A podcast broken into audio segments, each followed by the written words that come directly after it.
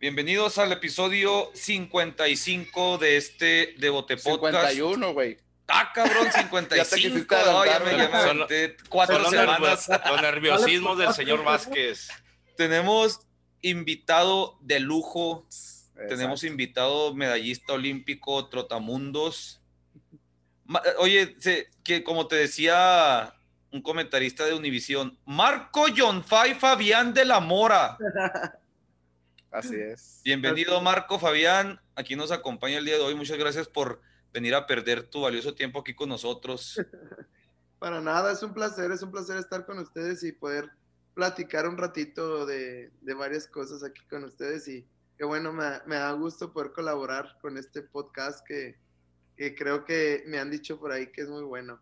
Oye, ¿te, te salió el acento juarense? Simón, en caliente va. Sí.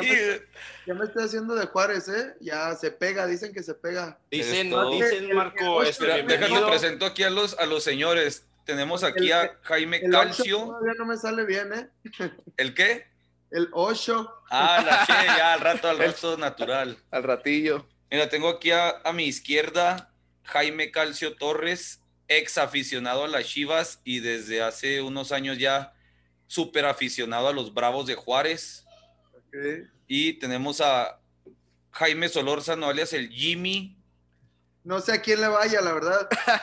Pues mira, lo que te iba a la decir. historia. Aficionado al Club América, también aficionado a los Bravos de Juárez, también aficionado al Atlas y también aficionado a los Tigres de la Universidad Y Autónoma. de- y de- No- Nunca De pierdo, un- ¿verdad? Dale. Y No. de, y de cuna, Leones Negros de Guadalajara. No, te, plati- ah, te platico así rápido, Marco. Soy formador de fútbol y he trabajado en América, en Tigres y ahorita estoy en Atlas. Y estos me tiran carrilla porque me tengo que poner los jerseys, entonces ya tiran ahí bola de que apoya a todos. Ok, ok, pero si te, si te preguntaron, o sea, tu equipo de, de, de toda la vida, ¿cuál es? Ah, Es el. América. Sí, no hay otro. Marco, eh, un, vamos a darle un, un repaso a tu experiencia de vida en el mejor empleo del mundo, Así es. en esto de divertirte, ser famoso y ganar dinero al mismo tiempo, que yo creo que al menos los tres que estamos aquí fuimos frustrados en nuestros sueños y tú eres uno de esos afortunados que ahí andas todavía. ¿Cómo ves? ¿Nos platicas algo? Mira, a mí se me ocurre la primera. A ver, dime. De niño, de chiquito, empezando por orden cronológico. ¿E- ¿En qué momento tú te diste cuenta que sí podías ser jugador profesional? Todos tuvimos el sueño, pero ¿en qué momento dijiste, la voy a armar? O, ya chingué, como se dice. Bueno, te cuento rápido. La verdad quería recalcar un poquito ahorita que mencionaste algo muy importante. Eh, todos los días de mi, de, mi, de mi vida agradezco porque soy un privilegiado, como bien lo dijiste, estoy en la mejor carrera del mundo, en un lugar donde simplemente toca, es un trabajo, pero en verdad es un trabajo entre comillas porque hacemos lo que nos gusta, aparte nos pagan por hacer lo que nos gusta. Y sí, hay muchos sacrificios de por medio, pero somos un privilegiados y, y al final de cuentas solamente toca agradecer y disfrutar estos momentos, ¿no? Y también pues eh, sabemos que toda la gente tiene muchos talentos, pero hay muchos que a veces no los saben explotar y podemos ser también ejemplos de muchas personas de poderlas ayudar para que, para que exploten sus, sus talentos y que trabajen hasta poderlos lograr, ¿no?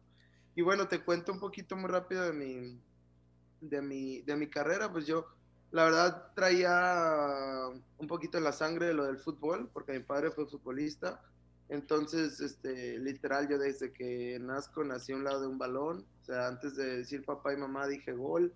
Sí. Entonces, ya como que lo traía en la sangre, ¿no? Después, eh, mi padre juega profesionalmente, no jugó muchos años, pero juegan en el, cuando yo nazco estaba en el 89-90 jugando para León, quedó Ajá. campeón con el León, este, después se fue a Puebla, después Ciudad Victoria en Correcaminos, y de ahí ya jugó en Primera A Chivas Tijuana, y de hecho se retira en el 2000 en, en Bachilleres, en UDG, pero bueno, su carta, eh, corta carrera, por ahí algunas lesiones, todo, pero le tocó, tuve el privilegio también de jugar profesional y de ser campeón. Entonces, desde ahí yo creo que ya nací con, con, con el fútbol en la sangre, ¿no? Un poco de genética, de, de herencia. pero la verdad es que nunca, en ningún momento me obligaron, ¿no? Uno se da cuenta en cuanto nace y cuando tiene uso de razón, qué es lo que te gusta, y pues a mí fui creciendo desde chiquito y eh, a veces me ponían otro juguete o me ponían carritos o me ponían lo que fuera, me ponían un balón y yo el balón no lo soltaba, ¿no? Entonces ya creo que cositas así te vas dando cuenta de que pues, lo traes en la sangre, todo el día con un balón a un lado, jugando, pateando, rompiendo floreros, rompiendo cosas. y pues bueno, eso, eso ya es donde empiezas a ver como que algo te apasiona o algo te gusta, ¿no? Después empiezo a jugar ya en equipos mi primer equipo fue a los cinco años en Ciudad Victoria, un equipo que se llama Pumitas. Y pues la verdad que desde ahí ya la gente que rápido tú, creo que es muy fácil, ahorita me comentabas, este, Jaime, que tú eres formador, que pues bueno, a veces cuando tú ves a alguien, pues a, veces no es tan difícil poder identificarlos. Identificar a alguien que como que trae talento, ¿sabes? Ya después vienen mucho más cosas, si llega o no, pero alguien pues que trae talento y que le gusta. Entonces pues de chiquito me acuerdo que le decían a mi papá o a mi mamá también que, oye, tu hijo va a ser jugador, oye, tu hijo es muy bueno, y tú, pues porque a veces destacaba entre los demás eh, corriendo más rápido, o al menos ya pensando un poquito más, no correr atrás del balón y cositas así. Entonces, pues ya vas, pero pues ahí no te imaginas todavía nada, ¿no? Ahí lo, lo estás disfrutando y lo haces porque te gusta. Después era parte 24 horas fútbol, fui creciendo y me acuerdo que mi mamá siempre estaba atrás de mí por el tema de los estudios pero pues era 24 de fútbol, ya, ya entré ahí yo a los 7 años, regreso a Guadalajara y entro a las fuerzas básicas de Chivas. Sí, pues, bien chavito. Ahí empiezo ya, ahora sí que, por esta vez lo he dicho, ¿no? a quien me diga de que, oye, pero pues las Chivas y todo, la verdad, pues imagínate, ahora sí que saquen cuentas de los 7 años a cuando me fui todo, pues la mitad de toda mi vida estuve vistiendo esos colores, entonces pues sí, le tengo un gran cariño y, este, a la institución, ¿no? Pero fui subiendo de categorías todo, pero me acuerdo que a esa edad, pues yo iba a la escuela y era sí estudiar, pero en cuanto tenía recesos era jugar fútbol en el patio. Salía de, la escuela, iba a ir en chinga a la, a la casa a comer algo, porque me tenía que ir a entrenar. Me iba a entrenar, acababa de entrenar, supuestamente tendría que acabar cansado, no, era regresar dejaron las cosas y a salir a la, calle. Con los, compas Las cascaritas, ¿verdad? Las cáscaras, todo. Entonces, pues allá se hacía de noche y me tenían que ir por mí para meterme, bañar, hacer la tarea y vamos a dormir. Y así prácticamente una rutina. Pero si te fijas, pues todo el tiempo jugando fútbol y pues no, no me cansaba, no era algo como que me, me dolía, ¿no? Entonces fui creciendo, creciendo, creciendo. Y un momento, para terminar tu pregunta que me hiciste, en donde me doy cuenta que ya tu pensamiento es voy a ser futbolista y es más o menos por ahí la, los, de la adolescencia, por ahí de los 12 años, yo creo, 12, 11, 12, 13, por ahí, donde ya te entra en la cabeza, ok, ya tienes ídolos, ya ves la televisión, ya todo, ya quieres ser como ellos, y ya aparte de que sabes que tienes el talento y te gusta y lo sigues disfrutando, pero ya dices, voy a ser futbolista y voy a, a un día jugar en el estadio, un día voy a jugar que me dan en televisión, un día todo. Entonces ya te metes en la cabeza y ya creo que empieza a, este, a transformarse en un sueño y ese sueño pues ya en más responsabilidad. Mientras vas creciendo y entras en esa etapa ya entre los 13 a cuando debutas, donde ya este, a lo mejor ya percibes un pequeño detalle de dinero, a lo mejor ya hay torneos más fuertes, cositas, este, a veces torneos internacionales, cositas ya más donde ya entra ya, donde dices, bueno, esto ya va en serio, ya es un trabajo, ya esto y voy a hacerlo, ¿no? Entonces, pues es más o menos. Marco, este, nosotros la teoría que tenemos los tres en común es que tenemos hijos ya que, que los tenemos en formación futbolística, ¿verdad? Y más allá de, del fútbol, pues yo lo, lo platico como, como el deporte, ¿va? Nosotros, al menos mis hijos, los del Loco y también aquí los de mi tocayo Jaime, este, tienen la oportunidad de tener la doble nacionalidad, nacieron en Estados Unidos y pues nosotros tenemos esta teoría de que al menos si no llegaran al profesionalismo, pues por ese medio del deporte, al menos en Estados Unidos se les da un poquito más de, oportunidad de que sigan creciendo o de las becas, porque pues el sistema educativo es diferente, ¿va? Pero yo les platico a mis hijos, el, traer la mochila de tu escuela con tu número, con tus iniciales, el llegar y que te reconozcan. hubo un momento al menos yo también fui este, futbolista en, en la universidad, eh, pues obviamente eres diferente y, y, más allá de lo que hagas en la cancha, pues la gente te va a identificar. ¿Qué, ¿Cómo sentiste cuando ya tenías el poder de, de decidir en la cancha y de saber la responsabilidad que tenías a toda esa gente que te vio crecer como tu familia y tus vecinos, tus conocidos y decir, este, soy el capitán del Guadalajara y, cómo te dio la vuelta el, el, el, de ese formativo o que era una diversión al de ya ser profesional. Sí me dio la vuelta en algún momento y fíjate que la responsabilidad fui una persona a lo mejor un poquito agraciada, pero siempre como fuerte mentalmente y la responsabilidad o la presión que tuve desde esos momentos que tú dices, oye, no le puedo quedar mal ni a mis papás que me han apoyado toda la vida. Primero, para empezar, ni a mí mismo, ¿no? Que un sueño, porque no cabe, ahora sí que el que te diga que no está mintiendo, pero yo te lo digo y es una realidad. Mientras vas consiguiendo tu sueño y mientras vas avanzando y todo, sí te llega por ahí en algún momento un pensamiento de, y me llegó, ¿eh? Dos o tres veces, y me llegó de que, uy, este, oye, toda la vida jugando tanto esto, ¿y qué pasa si no llego? O sea, la pregunta, ¿no? ¿Qué voy a hacer si no, si no debuto, si no llego a primera división? ¿De qué otra forma te ves o qué haciendo? La verdad, yo nunca me, me vi de otra forma. A ver, no fui el peor en, los estudios, nunca reprobé nada, pero tampoco era el mejor. Nunca tuve claro alguna otra quisiera, cosa que quisiera hacer. Entonces, decía, este, ¿qué voy a hacer? No tenía ni idea, o sea, era como que no. Entonces, eso mismo te da para, para meterte en la cabeza y decir, oye, tengo que alcanzar el sueño y primero... Tienes que apostar todas sus fichas, ¿no, Marco? Tienes que apostar todas las fichas y primero por mí mismo y después viene detrás de ti, pues obviamente toda la gente que está detrás de ti, amigos, compañeros, familia, todos los que creen en ti, entrenadores y pues ya.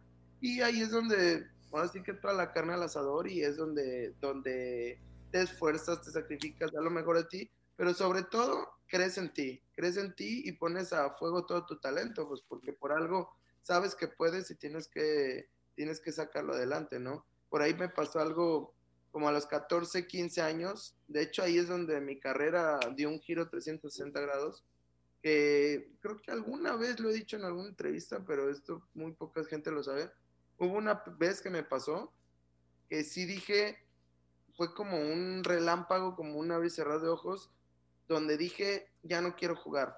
O donde, eso le iba a preguntar que si tenías alguna una vez en tu vida un episodio negativo en cuestión a tu carrera de fútbol. Porque yo creo que no todo es color de rosa, ¿no? Así es. No todo es color de rosa y sí pasó una vez, te la cuento rápido, yo tenía 13, eh, 14 años me parece y estaba en cuarta, no me acuerdo si cuarta o quinta división y este y pues en ese momento estamos todos los de la generación, ¿no? Soy categoría 89, todos los categoría 89 y estábamos en cuarta, quinta división y de ahí te hablo que habíamos, habíamos compañeros que después obviamente muchos no llegaron, pero hubo dos, tres que sí y pues estábamos en la generación, yo estaba con Carlos Vela, con este Omar Esparza, con el Chicharo, con este, con el Pato Araujo, o sea, con varios estábamos de la camada. Entonces, recuerdo que ese torneo, no recuerdo en sí la explicación, simplemente voy a decir, di un mal torneo, o sea, en cuarta o quinta división, algo no funcionó, el entrenador, lo que tú quieras, el pretexto que tú quieras, pero ese torneo como que me estanqué y no, no estaba jugando ese torneo. Llegó un entrenador y la verdad no me estaba metiendo, no nada así. Entonces, se termina el torneo y por lo regular, veníamos todos los años, pues toda la generación pasaba a la siguiente división y así era, ¿no? A veces pues les daban las gracias a muchos pero pues la mayoría que estaban quedando, los de talento, pues iban pasando así de división. Pues recuerdo que ese torneo éramos, pon tu 24 jugadores o 25, suben a cuarta o a, me parece que a tercera división, y de esos 25, solo cuatro jugadores los dejan en la misma categoría. O sea, no les dan las gracias, pero los dejan en la cuarta con los de un año anterior, como para reforzarlos y para jugar con ellos. Y dentro de esos cuatro jugadores me dejan a mí. Entonces ahí es donde fue un golpe fuertísimo en mi, vida, en todo, un desánimo grandísimo. Y me acuerdo perfecto que yo llegué ese día, cuando me dan la noticia, llegué a la casa y pues sí le dije a mi papá, les dije a mis papás, les dije que, que no, que ya no quería jugar. Les dije, no, este, creo que, creo que no, pues ya lo voy a dejar, creo que no, ya no quiero, ya no quiero ir, esto. Y me acuerdo perfecto que bastó de una plática muy simple con mi padre, bueno, con los dos, pero mi padre pues tenía un poquito más de experiencia. Y este, y esa simple plática fue, hijo, o sea, él nunca me forzó nada, ni mucho menos, ni nada, me dijo, hijo, eh, date una última oportunidad, dice, ¿por qué no lo intentas? Date una última oportunidad porque tienes el talento, no te des por vencido tan rápido. Está bien que te haya pasado esto, date últimos seis meses, me dice, último torneo, seis meses, quédate donde te dejaron y demuéstrales, dice, más bien ese desánimo, ese enojo que tienes, demuéstrales tu talento y demuéstrales que sí puedes. Y si estos seis meses no te sale bien y vienes y dices, ya no quiero jugar más, no pasa nada, te sales y, no, y ya, y te apoyo. Entonces me dije, pues va, me aviento seis meses más, pues ya. Pues hace cuenta que fue como un, ubica como un trampolín o como un colín, como tocas fondo y como que te vas para arriba, pues a partir, a, partir de esos seis meses, mi carrera no paró. Y en un abrir y cerrar de ojos de tener 13, 14 años, en tres años estaba debutando en primera división. ¿Y qué fue? Regresé esos seis meses, quedé campeón con los de la categoría abajo, el mejor jugador, campeón goleador. Subo a los seis meses, alcanzo a mi generación, los de tercera división, y en ese quedo campeón, quedo campeón goleador. Subo a segunda con los de mi generación y, al, y, así a, y a los 17 años, jugué seis meses en Tapatío en primera A y con 17 años estaba debutando. Los alcancé y los rebasé a los de mi generación, ¿sabes? Entonces, como que demostré el talento, como que me, me solté y ahí fue donde, donde, donde menos me di cuenta, ya estaba cumpliendo mi sueño, ¿no? O sea, de 17 añitos debutaste. Así es. ¿Y siempre fuiste así como media punta? ¿O, o llegaste a jugar de centro delantero? ¿Por qué tantos goles, Marco? no, siempre, siempre fui mediocampista, de hecho siempre media punta. Hubo situaciones, obviamente ya en primera división pues ya es donde más te utilizan. Y algo que ha sido bueno en mi carrera o de mi parte que, que pues también tácticamente me sé parar bien y demás y, he entendido muy bien lo que es el fútbol. Y la verdad que a lo largo de mi carrera he jugado de, muy, de muchas de posiciones sobre todo de media cancha para adelante he jugado como segundo contención, he jugado por derecha, por izquierda, los dos extremos, como doble nueve y como, y como diez, que es el cuarto volante, que es mi posición, ¿no? Pero pues me han utilizado de mucho. La verdad, la que más disfruto y que siempre lo he dicho, pues es obviamente esa, el jugar libre ahí de, media de medio campo, o por izquierda, que por izquierda me ha, me ha resultado muy buena posición. Lo jugué en las Olimpiadas, lo jugué muchas veces en selección, este, porque pues mi mayor, una de mis mayores características es pegarle fuerte al balón, entonces a veces me daba para driblar hacia el, hacia el centro y yo no me la pienso, en cuanto tengo un espacio le pego y pues así han caído muchísimos goles en mi carrera, pero sí, nunca he sido un delantero nato, pero sí, siempre pisando el área y me gusta pues estar cerca, intentar sobre todo cuando es cuando caen los goles. Siento que aquí, antes de pasar a eso que hablabas ahorita de los Olímpicos, cabe esta pregunta que a veces yo discutía como fan de Chiva en el pasado, porque ahora soy bravo. este, a un jugador que sale desde las básicas en Guadalajara, ¿qué es más importante, el clásico contra Atlas o contra el América? Contra Atlas, 100%.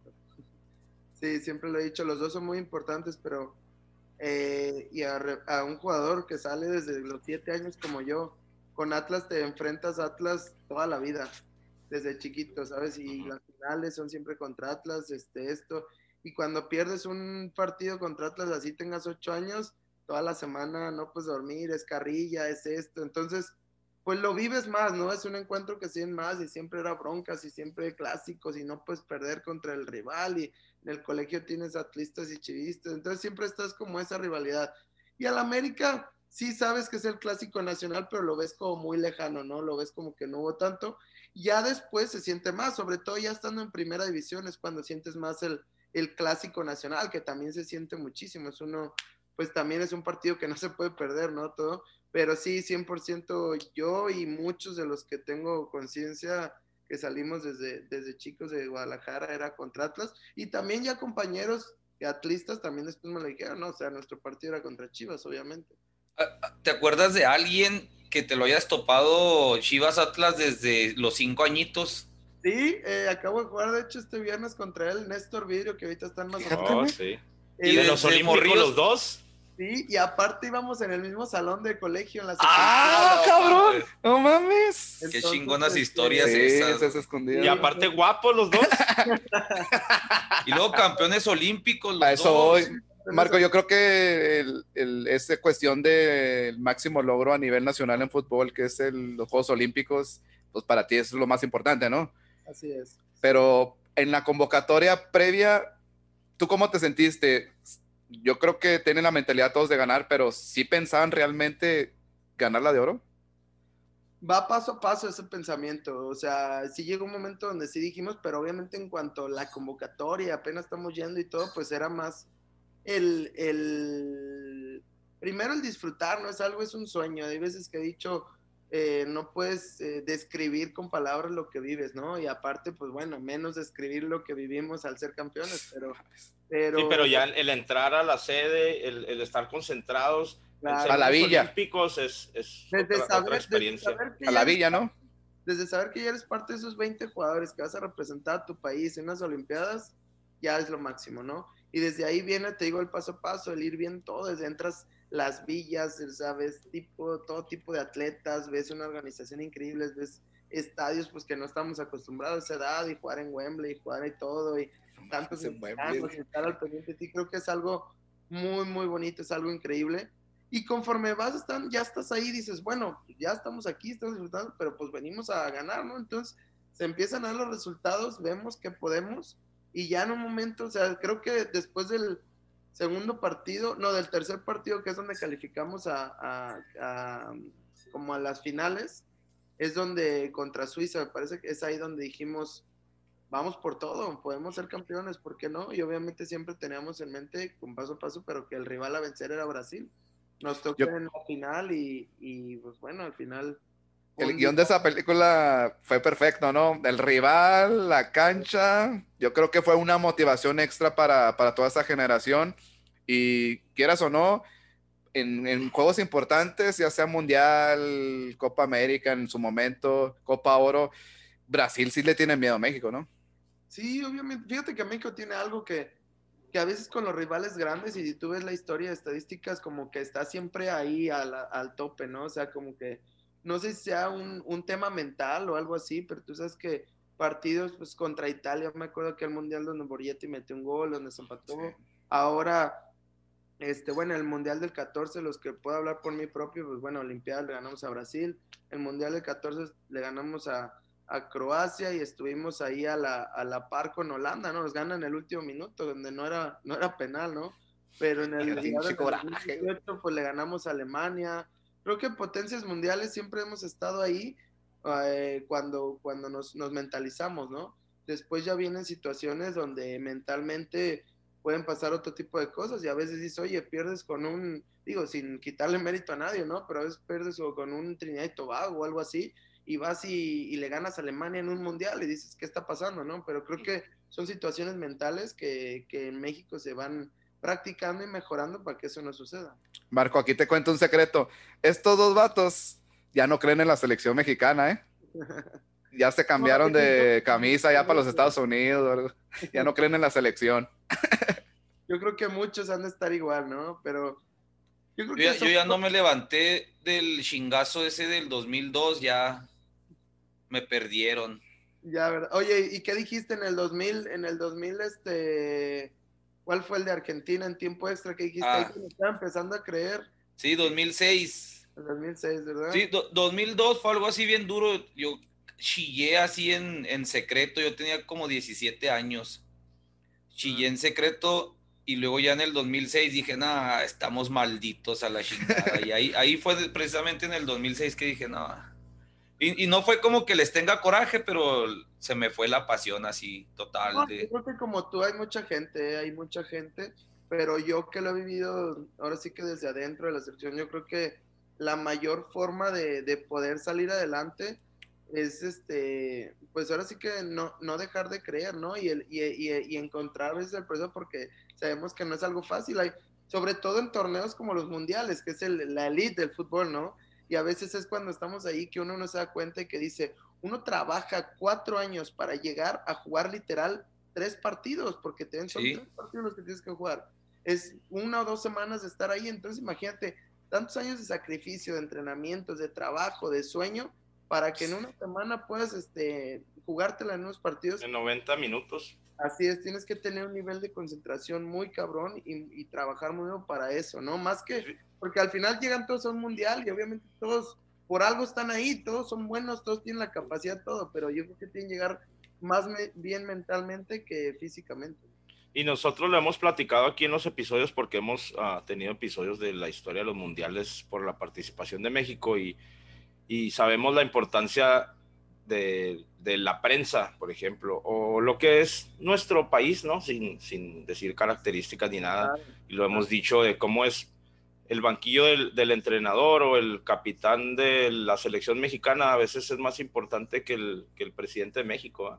y les queremos echar la culpa a ustedes o al entrenador de todo lo que está pasando en el país. Entonces, pues me imagino que también en la cancha a veces ustedes sienten toda esa presión de que saben que el rating del partido, tanto en una televisora como en otra, va a ser gigantesco y pues tratan de hacer su máximo, pero pues como dice Loco, a veces nosotros no lo tomamos tan en serio y queremos que nuestro único logro en nuestra vida sea ganarle a Italia o a Brasil, entonces ahí es donde nosotros estamos mal.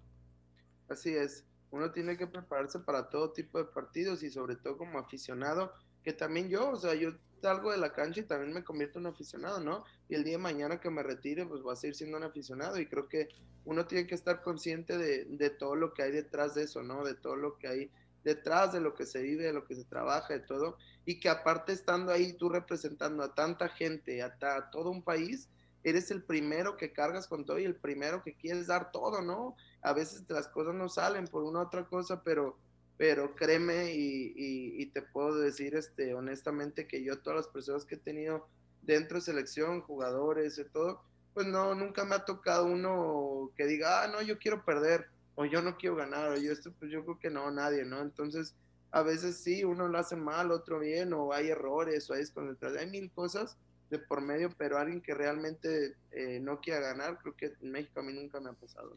Ay, deja tú, o sea, sí, lógicamente uno no duda de eso, ¿no? Pero lo que te decía ya a forma de, de cotorreo, esas pinches situaciones como el gol de Maxi Rodríguez, claro la situación de Robin y el no era penal, este, la situación de que de repente pasando primer lugar de grupo te toca un rival más a modo y sale segundo, como pasó también en 2018. Entonces es donde yo digo, de plano hay algo conspirando en contra de este país a la chingada.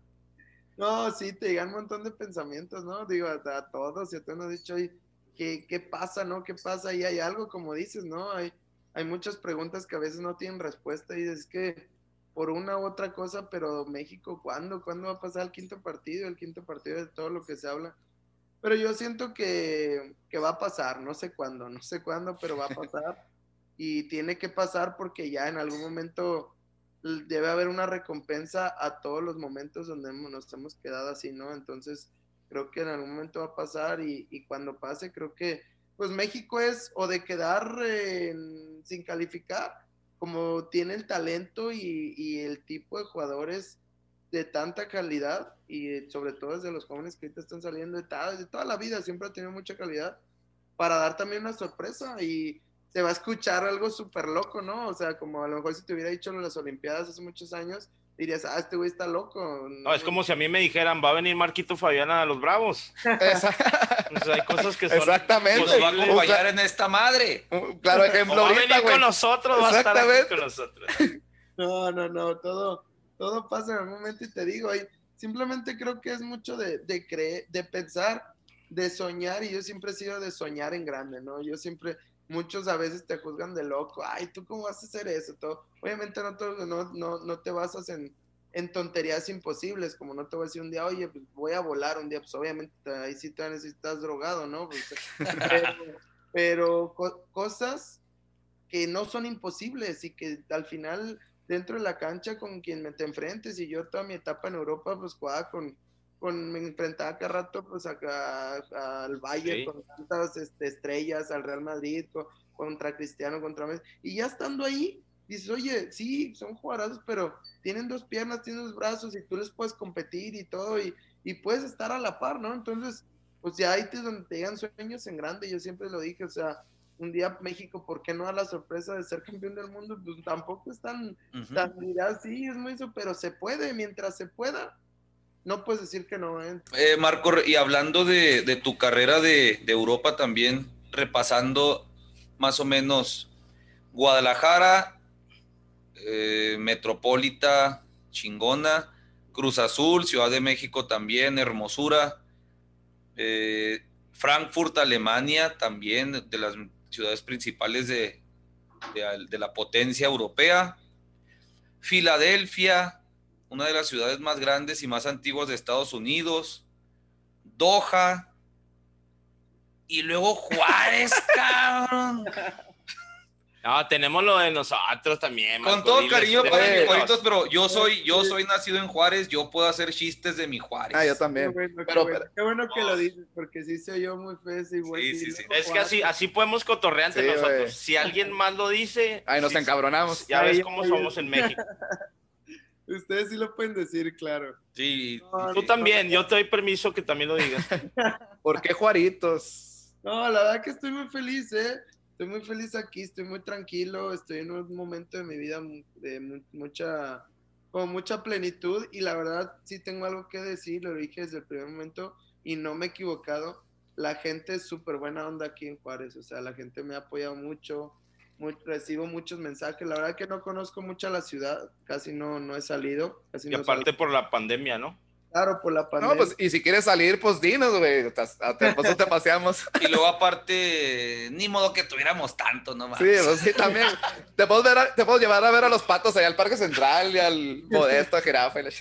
Yo te puedo llevar al paso, si quieres te cruzo, todos los días cruzo. Fíjate que sí, digo, eh, yo sé que ahorita está cerrada, yo tengo una, una, un, el P1, un permiso de trabajo, entonces yo sí estoy yendo al paso a veces ahí cuando es voy a pasear y todo, pues sí. Ah, qué bárbaro, mira. Y uno acá esperando encerrado. El loco se muere por una guaraburger.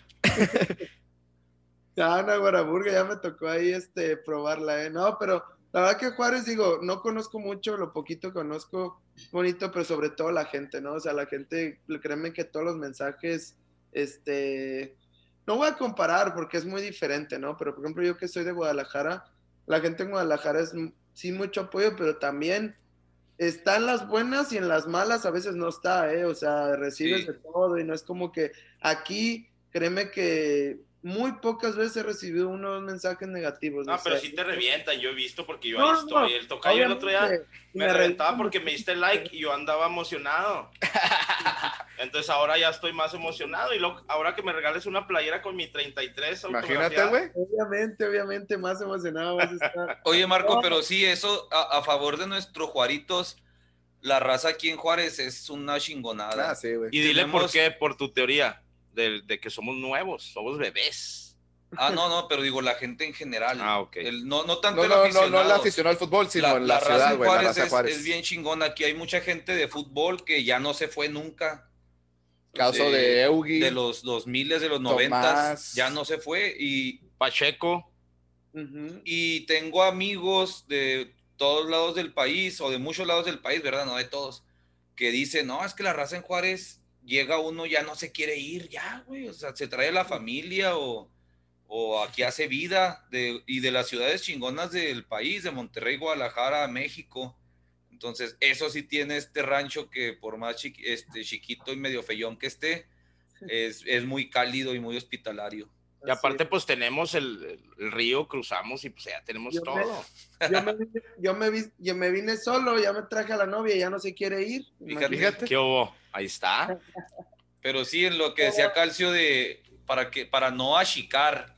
No, la verdad que sí, la verdad que sí, a lo mejor tiene, como dices, tiene algo la ciudad y sobre todo la gente, no, no nomás como aficionados del fútbol, sino en general me ha tocado que si lo poco que he salido, no sé, algo así, son muy amables, te hacen plática, o sea, como que tienen buena vibra, ¿eh? Entonces eso, eso creo que es muy importante en el lugar en el que estés, más allá de que tenga lo que tenga, o sea, pero sí es muy importante pues sentirte con, con gente de buena, buena vibra y buena onda y, y tranquilo, ¿no? Obviamente no quiero tocar el tema, pero pues no, no falta la gente que no conozca a Juárez, que ahora siempre es todo, y se quedan con la idea de que no, Juárez es muy peligroso y esto y no, día con día, güey, defendemos eso día con día. Este, Marco, ¿las, las tortas ahogadas o los burritos, güey? Híjoles, ahí sí esa pregunta. ¿Ya los probaste o no? Ya, ya los probé, la verdad, y me encanta. O sea, ¿tienes un lugar específico o no? Hay unos, hay unos que me gustan mucho, que creo que son muy famosos, son los, este, ay, este... Crisóstomo. Ah, los crisóstomo, los crisóstomo. Ah, pero no, hay unos más buenos. es que son los populares. Sí, son los populares. Sí, sí, la verdad, sí están buenos, pero... pero si quieres de milanesa vas a un lado, si quieres de... Dependiendo del sabor que quieras. También probé unos muy ricos de la Central Nueva, se llama creo. La Nueva Central. Lengua en salsa verde que me encantaron también.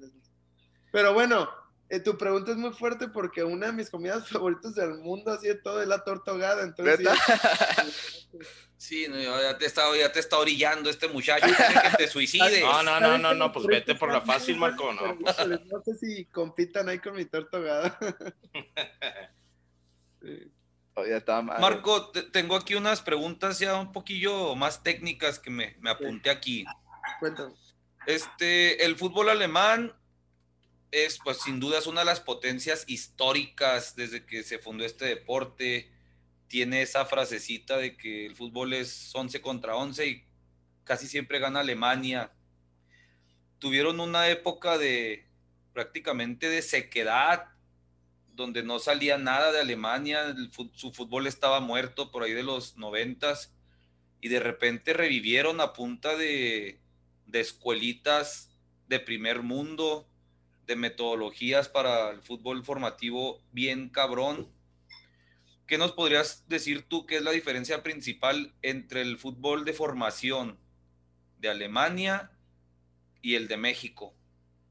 Yo creo que en aspecto de formación eh, y el por qué en Alemania han dado ese, ese giro tan, tan drástico y porque es una de las potencias mundiales en fútbol también porque están entre los, entre los primeros lugares.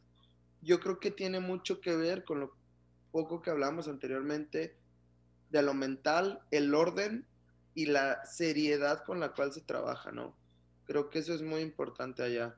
Yo mi vida cambió a partir de que me fui para allá, lo vi ya estando en primera división, pero también estaba muy pegado a las fuerzas básicas y veía a los niños y me tocó ir dos o tres veces ahí con los niños a convivir con todo y la verdad es que que, bueno, te das cuenta, ¿no? De la mentalidad y a veces, pues, caes en la comparación, caes en la comparación de, México, Alemania, de la mentalidad de todo. Y ahí desde que están niños, creo que ya, ya, ya parecen profesionales, de verdad. Obviamente lo siguen disfrutando, pero la seriedad, el orden, la humildad y sobre todo el trabajo que le meten a, a lo que están haciendo, es lo que, le, lo que les da esa línea como de, a veces hasta se sobrepasa, ¿no? A veces decías, oye, parecen robots estos, o sea, en todos los aspectos y a veces no nomás en fútbol, también en su vida propia. No disfrutan esto, pero porque... Y es de cultura. Y su cultura es así, pero al final tiene una recompensa buena. ¿Por qué? Porque yo me acuerdo que en los entrenamientos, pues acá, tú comparas un entrenamiento acá, oye, el lunes de físico, martes, ¿no? Mamás es este hacer tantas vueltas a la cancha, esto, otro, y no, no falta los latinos o los mexicanos, no falta el, ay, tantas, oye, tres, oye, ¿cuánto? Oye, oye, un día descanso, o sea, siempre está como el pretexto, alguien quejándose como esto, ¿no? En Alemania pueden decir, este, vas y te tiras a aquel barranco y no había uno que dijera que no, iban y ya estaban todos tirándose, ¿no? Entonces, creo que son situaciones ahí, pequeñas comparaciones donde todos trabajan, nadie dice que no, todos van fuertes, este, todos compiten y después mentalmente pues están fuertes, saben que, que, van más arriba de otros, tienen mucho orden, mucha, desde la puntualidad, la educación, el cómo se dejan todo, digo, a veces se sobrepasan, son demasiado estrictos y demasiados en esa, como disciplinados. En, ese círculo, ¿no? Pero creo que sí tiene al final una recompensa mayor a la que puede tener otro. A veces, bueno, el latino puede ser más talentoso y eso le hace sobresalir y competir pero imagínate un mexicano o unos latinos que tuvieran ese tipo de disciplina, ese tipo de orden, ese tipo de cosas para trabajar, pues aunado con el talento que tienen, bueno, serían cosas de otro lado, ¿no? Entonces, creo que ese, eso que les van inculcando a los niños desde chiquitos es lo que están dando la, la vuelta al mundo en este momento. ¿no? Y tú como, eh, por ejemplo, mexicano, que llegaste al fútbol alemán, la adaptación, o sea, ¿te costó? ¿Te adaptaste rápido? ¿O qué fue el proceso que tuviste que llevar para poder este, establecer en tu nivel futbolístico? Fue un proceso y sí me costó, ¿eh? me costó, pero no mucho, me costó, yo me acuerdo, seis meses, porque pasó de todo, obviamente es un cambio de, de, vida en todos los aspectos, ¿no? Es un golpe cultural, es un cambio de vida, es un golpe cultural y un cambio de vida futbolísticamente hablando, o sea, el fútbol allá es diez mil veces más intenso que acá, la vida, pues tú llegas a un lugar, pues no entendía nada, no entendía el idioma, eh, cómo, cómo viven allá, cómo son, horarios de comida, cómo piensan, te tienes que adaptar a todo, ¿no? Y llegas así de jalón y a entrenar y a jugar y todo, y pues sí como que te pega un poquito, pero traté, yo si algo me propuse fue desde el primer día ser un alemán más, o sea, estás yendo tú a visitar su país, estás trabajando ahí, tienes que convertirte en uno de ellos, ¿no? Entonces yo me metí en la cabeza, tengo que aprender el idioma, tengo que ser el, más puntual, tengo que ser el disciplinado, tengo que trabajar a tope, tengo que ganarme un lugar. Yo llegué y yo yéndome ya, entre comillas, pues siendo un conocido, ¿no? O sea, yo había jugado Olimpiadas, ya con Chivas llevaba más de 40, 50 goles, había quedado campeón de Copa, había Cruz Azul, ya era alguien, pues a lo mejor ya tenía mi nombrecito aquí en México, no te puedo decir a qué grado, pero ya algo había hecho. Y llegar a Alemania fue empezar de cero, literal, de cero. Sea, yo llegué y era el mexicano, ni siquiera sabían cómo me llamaba. Entonces empiezas de cero y tienes que ganarte un lugar. Y allá no es ganarte un lugar de que haciendo, no, allá la única manera de darte respetar y ganarte un lugar es haciendo bien las cosas dentro de la cancha. Entonces, pues de ese momento empecé a trabajar bien, a entrenar a esto y obviamente con el talento, pues te da también para empezar a destacar en la cancha.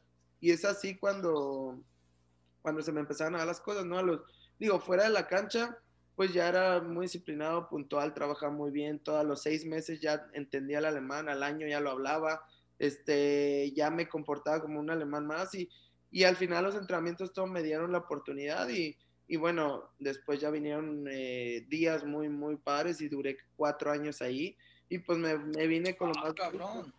Me vine con lo más bonito que fue el, el, ser campeón allá, ¿no? De Copa ganándole al Bayern Múnich y pues eso también quedó como historia. Ah, contigo el titán. Así es, con Salcedo. Oye, Marco, aparte, como dices, cuestión de la adaptación que te costó seis meses, pues nosotros como mexicanos en cuestión de prensa, nosotros queremos que vayan y titular. Y siempre estamos con que ya no jugó, a eso voy, a, la banca, ya no va a jugar, va a bajar su nivel. Pero comentas detalles que a lo mejor nosotros no sabemos en la cuestión de cultura, eh, que de adaptación, clima, idioma, que pues, no dejamos de ser seres humanos y que tenemos que hacer un esfuerzo doble para, como dices tú, ganarte un lugar en cuestión en el equipo y sobre todo adaptarte lo más rápido que puedas. Claro, así es. Yo creo que hay muchas cosas detrás de todo que, como bien dices, a veces se ve fácil, ¿no? Eh, como, ah, ya se fue de México, obviamente va a Europa, es porque sobresalir tiene que llegar y jugar, ¿no? Lo vieron ahorita, pues hay muchos compañeros míos, o sea, Niguito Laines, muchos muchos jóvenes, Edson también que llegó al Ajax, o sea, muchos jugadores que están así, los queremos ver rápido y ya triunfar y ser. Sí, ven que es bien pelada. Hay un proceso detrás de todo que, que, creo que se tiene que respetar, que es normal y que a la vez este, eso en algún momento te da frutos para después mantenerte, ¿no? Mantenerte y mantener tu nivel de juego y sobre todo muchos años de carrera en Europa. ¿no? Que al final es lo más difícil, ¿no? Mantenerte. Así es. Eso es, ahora sí que como dicen, ¿no? lo difícil no es llegar, sino mantenerte. a, mí se me hace muy cabrón todo eso que nos mencionas de, la cultura y de la, de la, mentalidad y metodología alemana, porque, o sea, aquí en México no, no batallaríamos tanto porque a final de cuentas, pues somos la misma raza, ¿no? Allá tienen muchos, de muchos turcos, ya muchos africanos, eh, los mismos alemanes ya tienen latinos y a todos han logrado meterlos a ese carril de, de su metodología. Y, eso es algo muy cabrón, o sea, meter tantas culturas en la misma mentalidad y ya utilizarlas a nivel selección es, es algo muy cabrón. Totalmente, yo me, yo me quedo con eso, o sea, yo en, en Alemania parecía un mercado de, de, de, idiomas de países de diferentes culturas y de todo. Y la verdad es que todos trabajamos de la misma forma al estilo alemán, ¿no? Y tú ves, tenía, tenías, este, tenía dos japoneses, tenía serbios, tenía croatas, tenía un brasileño, tenía un argentino, éramos dos mexicanos, había este, había un holandés, había dos franceses, un turco, o sea, había de todos, había alemanes y todo. Y al final quedaba por un lado tu cultura, tu idioma, lo que fuera, todos estamos en el mismo canal, ¿no? Y eso fue lo que te da para, para lograr cosas importantes. Contigo, contigo se puede dar un ejemplo de varios, o en los últimos años, con muchos mexicanos que han salido del, del fútbol mexicano a triunfar en ligas y en equipos, pues, triunfadores, ¿verdad? Y no quisiera de poner diferencias o simplemente mi pregunta es, ¿qué tuviste que arriesgar tú para poderte ir a Alemania? Arriesgué muchas cosas. O sacrificaste o dijiste que me paguen menos o que, algo que tú puedas decir para que otros no lo hayan hecho. Sí, sí, sí, justo te voy a comentar y sí, sacrifiqué y creo que varias cosas, pero creo que los puntos más importantes en ese momento era eh, sí sacrifiqué el sueldo, eso fue uno.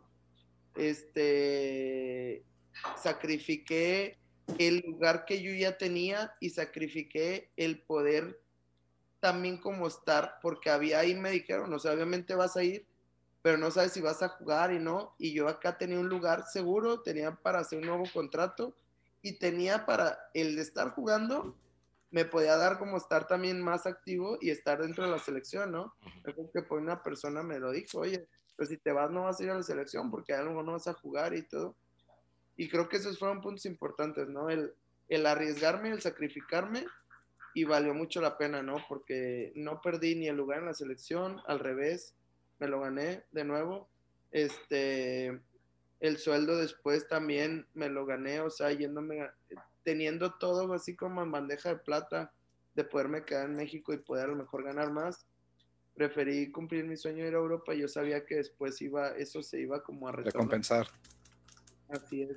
Y pues también el, lugar que a lo mejor ya tenía y después pues ya entran detalles más, más este, normales como dejar la familia, irte solo a otro lugar, tus amigos, o sea, tantas cosas, ¿no? Que eso pues ya es, es punto de aparte.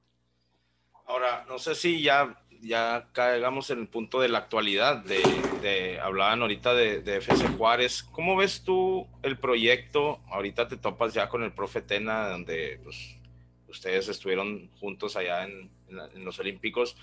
¿Cómo ves, más allá de lo, lo, que es la ciudad, el proyecto y, y pues sí, el, el, estar aquí en FC Juárez?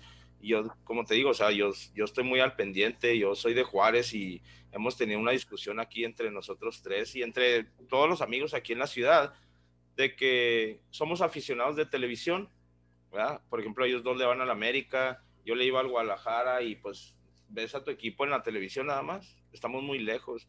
Al momento en que FC Juárez se inició, están en el ascenso, en el ascenso, pues yo seguía a mi equipo de primera y a mi equipo de, de mi ciudad.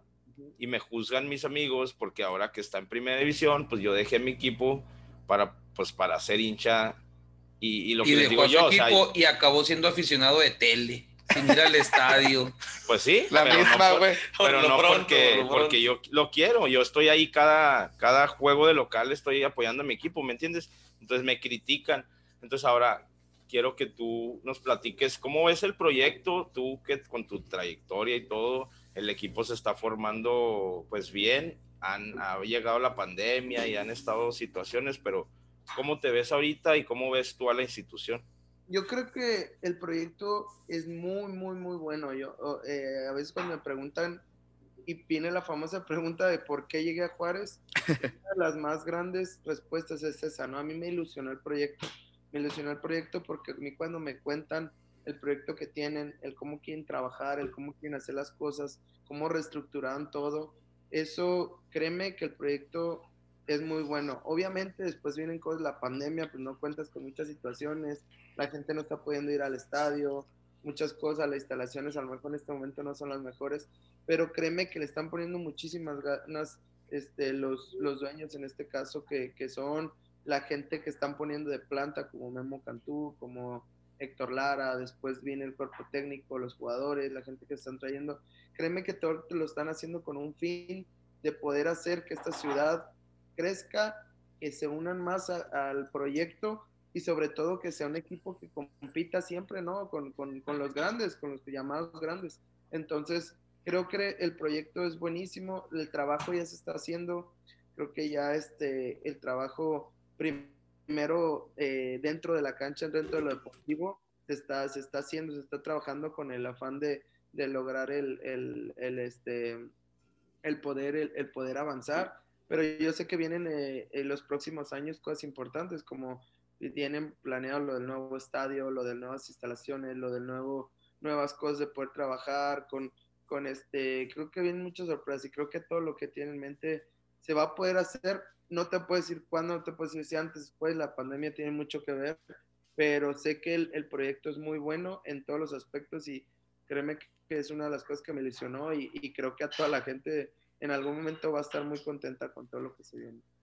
Oye, Marco, la sinergia de Luis Fernando Tena llegar aquí a Bravos, me imagino que para ti fue una noticia excelente por la cuestión de los recuerdos de los Juegos Olímpicos. Totalmente, nos conocemos de procesos muy bonitos y es lo que le dije cuando llegó, le digo, el tercero tiene que ser el mejor.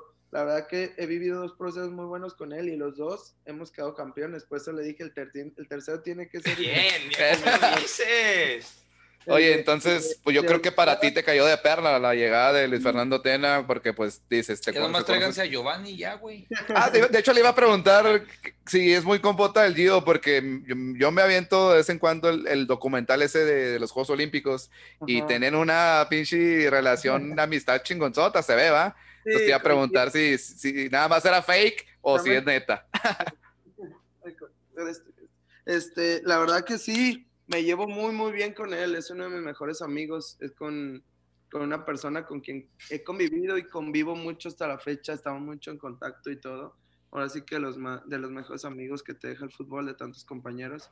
Pero sí, respecto a lo de Tena, sí es un entrenador a quien le tengo mucha confianza, que me conoce perfecto. Y como te repito, ¿no? Pues Olimpiadas, uno de mis mejores momentos en mi carrera futbolística. Y luego con Cruz Azul, que anduve muy bien ese año, lo tuve, quedamos campeones de, de Conca Champions, fuimos a Marruecos al Mundial de Clubes. Entonces, como te digo, el tercero tiene que ser el mejor y le ha caído bien al equipo, eh. la verdad que no tenía la menor duda, trabaja muy bien, los compañeros lo han recibido muy bien, estamos trabajando muy bien y créeme, créeme que, que, que vamos a, que, que, todos tenemos en mente pues de, de poder este torneo no, no decir dar la sorpresa, pero porque para mí no es sorpresa, cuando uno tiene calidad, trabajo, todo, creo que estás a la par de, de, todos, ¿no? Pero sí tenemos en mente el calificar y estar dentro y compitiendo por algo importante. Pero sí, el plantel lo tienen. Bueno. Este, pues ya para no aburrirlo tanto, al menos de mi parte, ahí van de las últimas. Dos, dos preguntas, Marco. Sí, también porque en cuatro minutos se me va a apagar la compu, eh. Y, Órale, pues, ah, aprovechamos. De las últimas. Eh, así como es el Mexa, así como el aficionado, vaya. Así como es de relajiento, de pisteador, de desmadrozón. ¿Nos recomendarías gastar una buena la nota para ir al Mundial de Qatar 2022 por la cultura tan arraigada que, que tienen allá?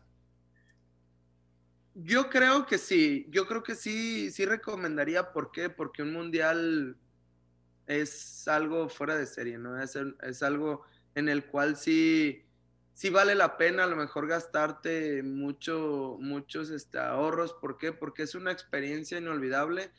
Y yo que vengo de Qatar, créeme que ellos están esforzando por hacer un mundial diferente y bueno, ¿no? Ellos están abriendo un poco la verdad, la ciudad está quedando espectacular. Me tocaron un proceso, pues de, digo, allá estás hablando ya un país de super primer mundo, es el segundo país más rico del mundo, ¿no? El país más rico del mundo, de hecho.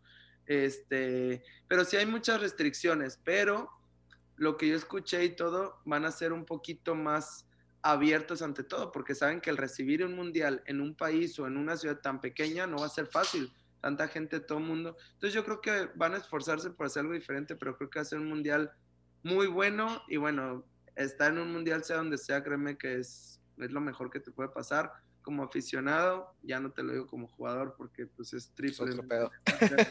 Pero, pero sí, créeme que si yo también como aficionado pudiera y todo, pues también este, también lo, lo haría, así que totalmente recomendable. Ahí está, es que uno de repente teme por que nos agarren a latigazos ahí en la, en la, plaza principal, pero no, ahí está, de primera mano. Te voy a poner el mayor ejemplo que acabamos de tocar. Así como muchos piensan de como piensan de Juárez de hace muchos años, así piensan que es allá. Cuando tú ya vives ahí, dices, oye, se imaginan esto y todo, y la verdad, no, yo viví feliz. Otra cosa, obviamente respeta, es mucho de respetar.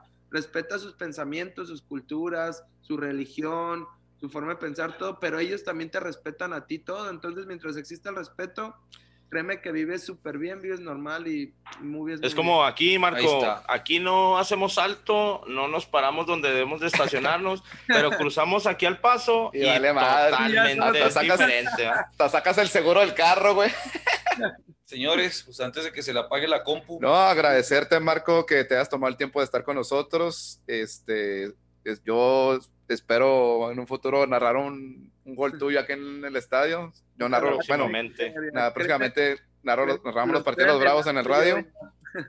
Entonces, agradecerte y buena vibra y qué bueno que viniste acá Juárez. La verdad, eres una extraordinaria persona. Pensamos que iba a ser un poquito más serio, pero la verdad estuvo muy amena la, la plática. No, muchísimas gracias. Un placer platicar con ustedes y pues ahí estamos a la hora y ojalá que sí pueda regresar todas esas buenas vibras que me han mostrado la gente acá prontamente con, yo sé que ante todo primero siempre está el equipo y siempre lo he dicho, pero sí en lo personal quiero pues empezar a meter goles y a gritar mi primer gol con este equipo y ojalá que pronto venga. Marco, yo como aficionado de Bravos y como juarense, pues te agradezco que hayas tomado esa decisión y pues no, que le sigas echando, o sea, eres un profesional y no dudo que, como dices tú, los resultados o los goles en estos momentos van a caer y, Ahí te paso mi número para que me mandes mi playerita. Para que llegue la playera. Ah, ahí le regalas un, un, un, este, yo casi no uso Instagram, yo sé que tú y Calcio sí, ahí le regalas un compartir del podcast que sale mañana. Sí, porfa. Le damos. Muchas, gracias, Marco, y espero que a la próxima que, que, lleguen los éxitos nos regales otros minutos. Y también agradecer a Cosme, sí. Calma porque fue el intermediario ah, de nosotros. Muchísimas gracias, Cosme, en verdad, por hacer la sinergia aquí con Marco y sobre todo, pues tú, a que aceptaste que aquí hay que estar con nosotros un No, gracias y también un saludo a Cosme, ahí que lo veo todos los días, la verdad, una gran persona y un gran amigo. Sí. Así que, gracias. Descansa, Marco. Fíjense, igualmente. Sale, saludos. gracias. Este es el episodio número. Le cambiaste la tercera número 51. Bienvenidos. Así como el área 51, hoy se nos aparecieron las estrellas, Tocayo. Señor. Bienvenidos a este episodio que cada vez lo disfrutamos más y cuando es en persona todavía peor. Ya ahorita ya te voy a sacar aquí arrastrando, Tocayo. Y me hizo falta otra de esas, mijo. Por poquitero, mijo. Al loco, nosotros vamos a ir pedos, borrachos y el loco se va a ver diabético de aquí. Se va a tener que tomar la la medida del. Les vamos a pedir paciencia en este episodio. ¿Por qué? Porque hay mucha información. De hecho, de, último, de último momento todavía hubo información que cambió. Ahorita lo van a notar. Quizás ya anoche se dieron cuenta o cuando ya escuchen el podcast van a ver que, que estas noticias ya son del día de ayer. Pero en tiempo y momento lo vamos a platicar. Pero también tuvimos una entrevista muy importante y queremos compartirla con ustedes con Marquito Fabián. Marquito Fabián, güey. Y luego, déjeme decirles que el toqueo está bien pinche feliz porque le prometió una playera con la number 33 ah, firmada por Marquito Fabián. Loco. Se portó chidota. A toda madre. Marco, Trotamundos y, y ahí nos contó más o menos cómo ha ido su carrera. Y pues que chance aquí se queda en Juárez ya, güey. Es lo normal. De hecho, dijo que se, había traído hasta la novia y que la novia ya no se quiere ir de la frontera más hermosa y bella del mundo. Está largote, pero como les digo, en ay, en abonos, ahí se lo avientan. En cachitos. ¿Qué más? Ah, ¿qué pedo con esa sesión de fotos que tuvieron ahí? Cuéntenla ah, sí, cuéntala. No, pues tuvimos un acercamiento ahí con una compañía que se dedica pues a editar fotos y así. Este, pues por ahí nos, nos estarán compartiendo las fotos. El loco no le gustan las cámaras, ese es uno. Dos, pues va a misa el domingo, no sé, va a la lucha libre. No, está bien crudote, güey, pero no, como les dije, yo de fotos no, casi no, ni, ni con la familia me gusta ahí. No traten de comprenderme ni de entenderme, güey. Por algo me dicen el loco. Como decía ya los desaparecidos, finados José José y Valentín Elizalde. Yo soy así. Así, así, así me moriré. Así andamos ayer, va. ayer traíamos una pinche pachangona. No le busquen nomás. No, no me gusta. No se me da eso de las fotos. No soy fotogénico, pero Ahí las comparten para publicidad. Vámonos, himno a la derrota. Otra vez para Pumas y casi, casi para Chivas. Ah, y para el América, güey. Ah, sí, para. Oh, ah, la mesa. ¿Cómo dice? News. Las. Breaking news. Breaking, news. América pierde no tres puntos Atlas golea. en la tabla. 3 a 0. Golea 3-0. Golea y baila al América 3 a 0. Eso ya no sale en el episodio, pero lo estamos diciendo en el intro. Sí, señor. Porque David Faitelson perdió la casa, el cabello y otra cosa. Ahí está, mis tontitos. Déjense ya de, teorías de conspiración. Ahí está una demostración más de que por favor. De que lo es, lo que es, es. Y se El reglamento es claro, papi. Iris, what iris. No, no es claro, pero ahí está. Sí, señor. Es lo que querían. Es nuestro México. Les mandamos. Bebé, bebé, George. Música maestro. Shakalaka.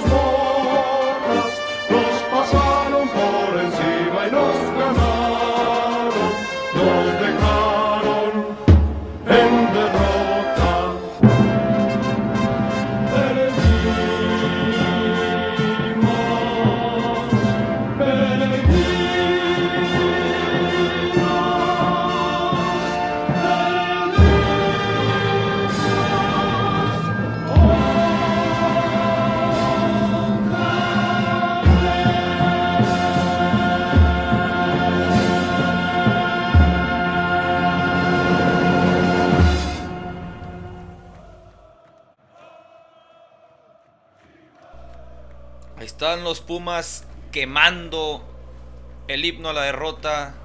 Otra vez, quién sabe cuántas más les toque, pero por lo pronto lo vuelven a quemar. Cual canción de Box de Bad Bunny. Box Bunny. Ahí está otra vez. A ver si no nos aburre el himno a la derrota el próximo, estos Pumas. Ahora que decías Bad Bunny, próximo campeón de la WWE.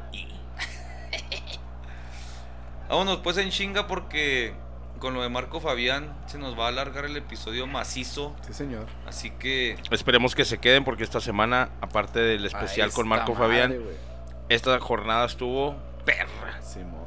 Perra. Así la puedo escribir nomás, toca yo. Perra. ¿Cómo? Perra. Perra. Dale, loco, ánimo. Jueves, San Luis 1, Santos 0. Otro gol de. Nico. Nico Ibáñez, que lo quiero ya para el América en lugar de pinche el loco todo quiere, loco. Pues que me quedé en los tiempos de antes que el América. Ya no. Todo acaparaba.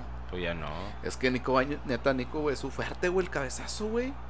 No, y deja tú el cabezazo, el centro, güey. Centro, güey. Pinche centrote donde nomás, obviamente la ubicación y el, el remate, pero pues ya lleva poquito más de la mitad, güey, el puro centro, güey.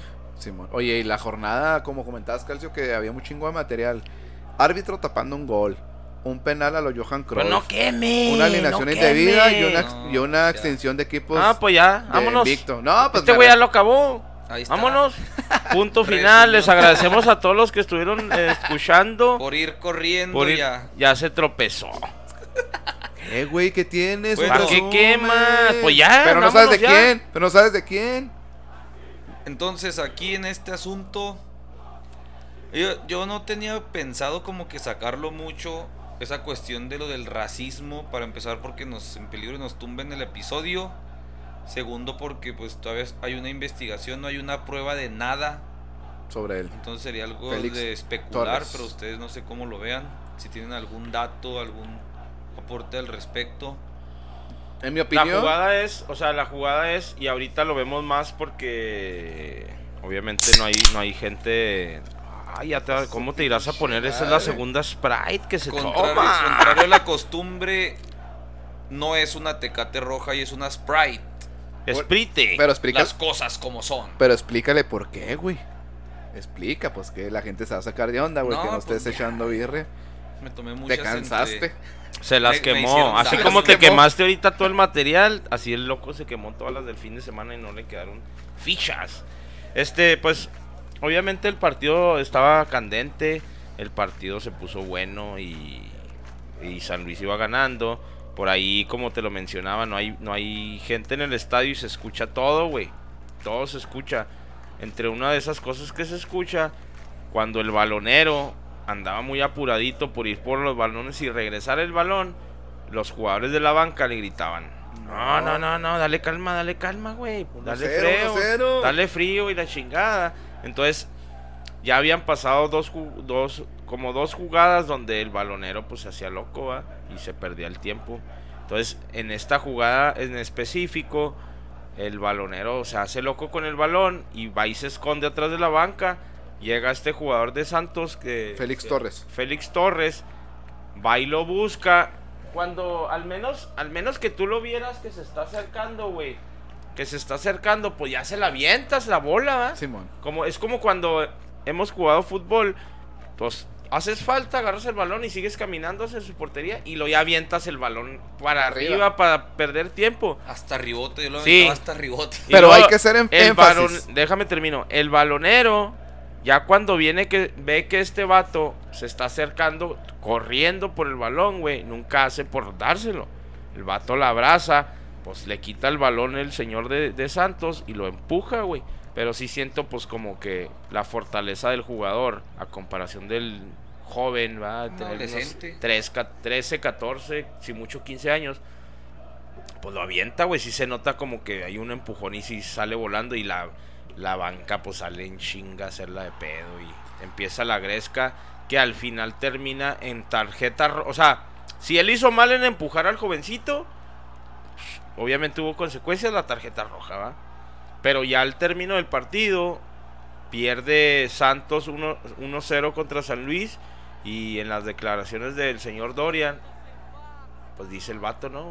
Que, que no, no van a permitir que esto pase, que todos somos iguales y guau, guau, guau, que está Sí, llore y y llore. expresamente. Entonces, yo siento que no, por racismo. yo no, no podría, y lo, lo- lo- todavía ahorita lo seguíamos platicando porque al siguiente día lo platicamos Miriam y yo, y me dice, es que hay una línea bien delgada donde pues te puedes burlar, güey, pero ya ahorita esto es bien delicado, güey, ¿sabes cómo?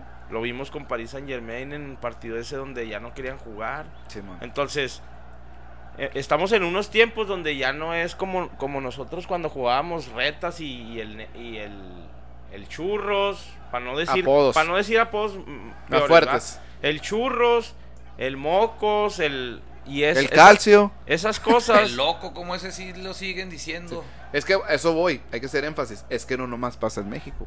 O sea, es un tema que pasa a nivel mundial, güey, en cuestión de fútbol. Lo has dicho en Por Alemania, eso, en pero todo es lado, una línea muy delgada donde ya no puedes hablar de ciertos temas. Pero Y un siempre caso cercano, Cavani.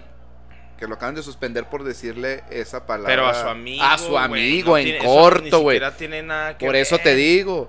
Tienes, yo digo que es cuestión también ya de criterios, güey. No puedes ya. Pero el mundo está así, Tocayo. Pues sí, A, güey, pero- a lo a que me mí lo me dice- este no fue de me lo sus- criterio. No, este no. A mí me dicen así, güey. Infinidad de personas, mis hermanas, mis Sí, pero hermanas tú me no dicen puedes así, salir a güey. decirle a un rutero que se atra- atraviese, decirle de esa manera. Ya ahorita en la sociedad donde estamos ya no es permitido, güey. Entonces, bueno, punto y aparte, se le expulsó al señor de Santos y ahorita hay una investigación y hasta ahí es donde está.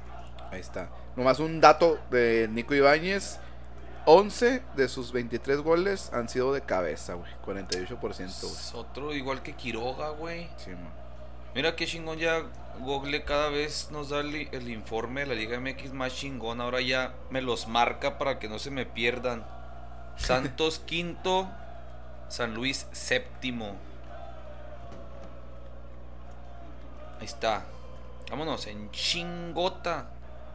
Necaxa Monterrey, viernes botanero. 1-1. Lo ganaba Monterrey con gol de Maxi Mesa y lo empató Barragán al 80. Golazo Que- de Barragán, ¿viste? Que por cierto, Barragán ya se había perdido como dos, güey. Sí. Entró en el segundo tiempo y este... Se mosquearon ahí en el que metió, ¿verdad? Hizo como Los especie de defensas. pantalla y se quedaron Sí, los- pues fue como un... Un penal, es un penal, güey. Es un penal prácticamente un fierrazo. Y lo votando. Sí, güey. Primer tiempo de Rayado, segundo tiempo de Necaxa y un pinche empate justo, la neta. Monterrey sexto, Que por Necaxa cierto... decimoquinto. Hubo ahí algo con Funes Mori, ¿no? Que, que al último terminó el joven Alvarado alineando. José Alfonso Álvarez Ay, que sí es cierto, ¿qué pasó, güey? Pérez.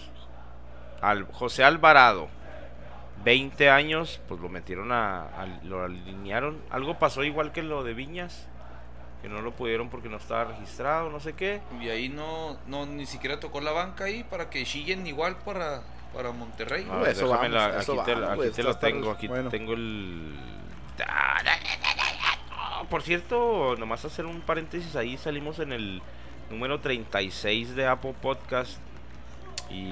Ni se, me ha olvidado ya. re- checarlo, este, ah, güey. Es que todos los días cambia, pero nomás para que tú sepas, ahí estamos abajo de un escaloncito de mi raza tu liga, dos escalones arriba de Noches Mágicas de tu DN. Fíjate, Es que güey. les agradecemos a toda la A gente. Sí, muchas gracias, güey. La Les neta, agradecemos a toda la- Eso lo vi hoy. Ah, gol, brinco de 27 lugares. con- contentísimos, la verdad que estamos hasta nosotros sorprendidos de, de toda esta cuestión y agradecidos con cada una de las personas que el solo hecho de compartir, güey, nos ayudan un chingo, la neta. Muchísimas gracias. Pero ya nos dijeron que no estemos ya pepenando tantas. Tanta dádiva de. Por favor, compartan. Ah, ¿por qué no? Pues les digo, pues. Es- se Cada trata, semana lo tenemos que mencionar. De eso se trata, güey. Así como Tania, le mandamos saludos y a ella y a, y a su compañera Mirna, creo que se llama. Le ¿Ya arrancaron? Ya, Sí, güey, su ya. segundo episodio fue hoy, creo. Eh, estábamos platicando mi amigo ¿Cómo se Orlando y yo. Las eh, noveleras. las noveleras. Podcast. Estamos platicando mi amigo Orlando y yo de que, pues, cada novela, pues, Tania se pone capítulo por capítulo, ya decimos, se, se mete en su papel. y ya nos de- ah, hizo la aclaración, así va a ser. Y se Y se chingó. calla. Bueno, pues el material ahí está. Eh, Así como le decimos a los de Monterrey, a los de Guadalajara, a todos que compartan, loco, pues es que es de la manera en que vamos a, así, así como Sí, les sí. informamos y les somos graciosos a lo mejor en lo poco, pues de esa manera vamos a seguir creciendo. Programa de comedia, dice el ingeniero Aguilar. No sabemos de fútbol, pero al menos sacamos una carcajada dos. Este, pues de esa manera vamos a seguir creciendo y no les pedimos nada, nunca les hemos ni les vamos a cobrar nada, loco. Ni Más que vendemos. Nos compartan y nos y nos este pues sí, le platiquen a alguien, ¿cómo se llama eso, güey? Que Ah, pues. Tu Juárez, mi calcio, ahora sí. ánimo, ánimo. Ahora sí ganó 1-0 de con gol de. Bueno, Mazatlán, con gol de quién más.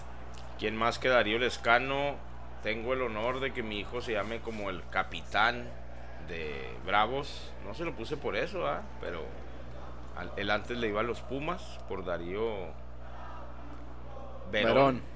Pero ahora le va a Juárez por y hay un Darío también. Oye, el gol. Juárez, Juárez siento, Tocayo, discúlpame que te interrumpa, con un Enrique Palos que lo estuve pidiendo yo a gritos que, quería que fuera el titular, ahora lo es.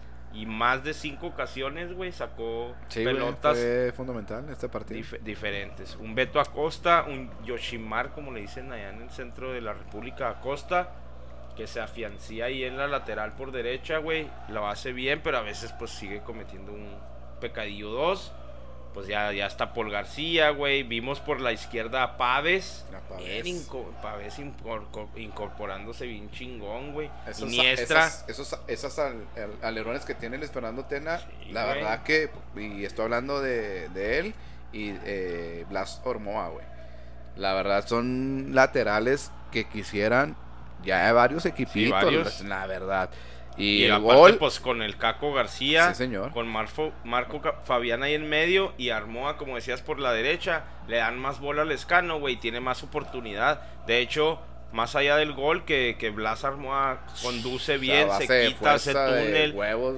Entonces, termina la jugada con tiro, tiro centro. buscando eso, ya sea un, un cabezazo o una pierna o lo que sea que se incruste a la portería. Lo volvió a hacer, güey. Topa en el poste y la quiso agarrar. La pelota venía dando vueltas, girando así raro, güey. Pues la mandó a las nubes, ¿verdad? ¿Ya no Pero juega sí. el culebrón?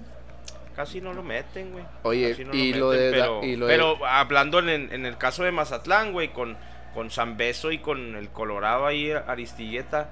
Ah, güey, son bien peligrosos. Sí, pero como claro. te digo, Palos estuvo ahí atento y pudo contener y, y- y creo que eran urgentes los tres los tres puntos para el señor Lo- para el señor Tena de- y para el da, da, da, da, da, da, datos, dijo el tocayo. Primer triunfo que consigue los Bravos en casa este torneo. Oye, lo de Pues, Darío Lescano. Mames, güey. Neta. ¿Qué delantero tenemos, güey? ¿Qué Ah, delantero chinga, tenemos? chinga. Ustedes sí, son, son- Bueno. son- no. Bueno, ¿qué ya, delantero tiene Bravos? Bueno, tú eres amarrado, güey, te amarras. Ya no te quieras zafar de que bravos, pues es que nomás me la pongo, nada, diga, yo le voy a los dos y ya. Pues sí, yo voy al estadio y apoyo No, a los no, Bravos. no, no, no, no, diga, no, no, no. Ah, sí, también los apoyo a los dos. Bravos. no Le voy a los dos Ah, le voy a los Bravos. ¿Ah, sí? A los no dos. a los dos A los dos. Tengo dos equipos. Tengo dígame. mis dos equipos, ¿por qué? Porque yo me gusta un chingo los Bravos también. Y me- Ahí está. ahí está tengo dos Tengo equipos dos equipos y qué? Órale. ¿Y qué tiene? Está, ya, hablando ¿ves? de Sácalo. hablando Porque ya te agarrabas. Que sácalo de pues tu es que, pues, pechito. Pues, es que, pues, pues, pues, No, nomás porque soy de Juárez.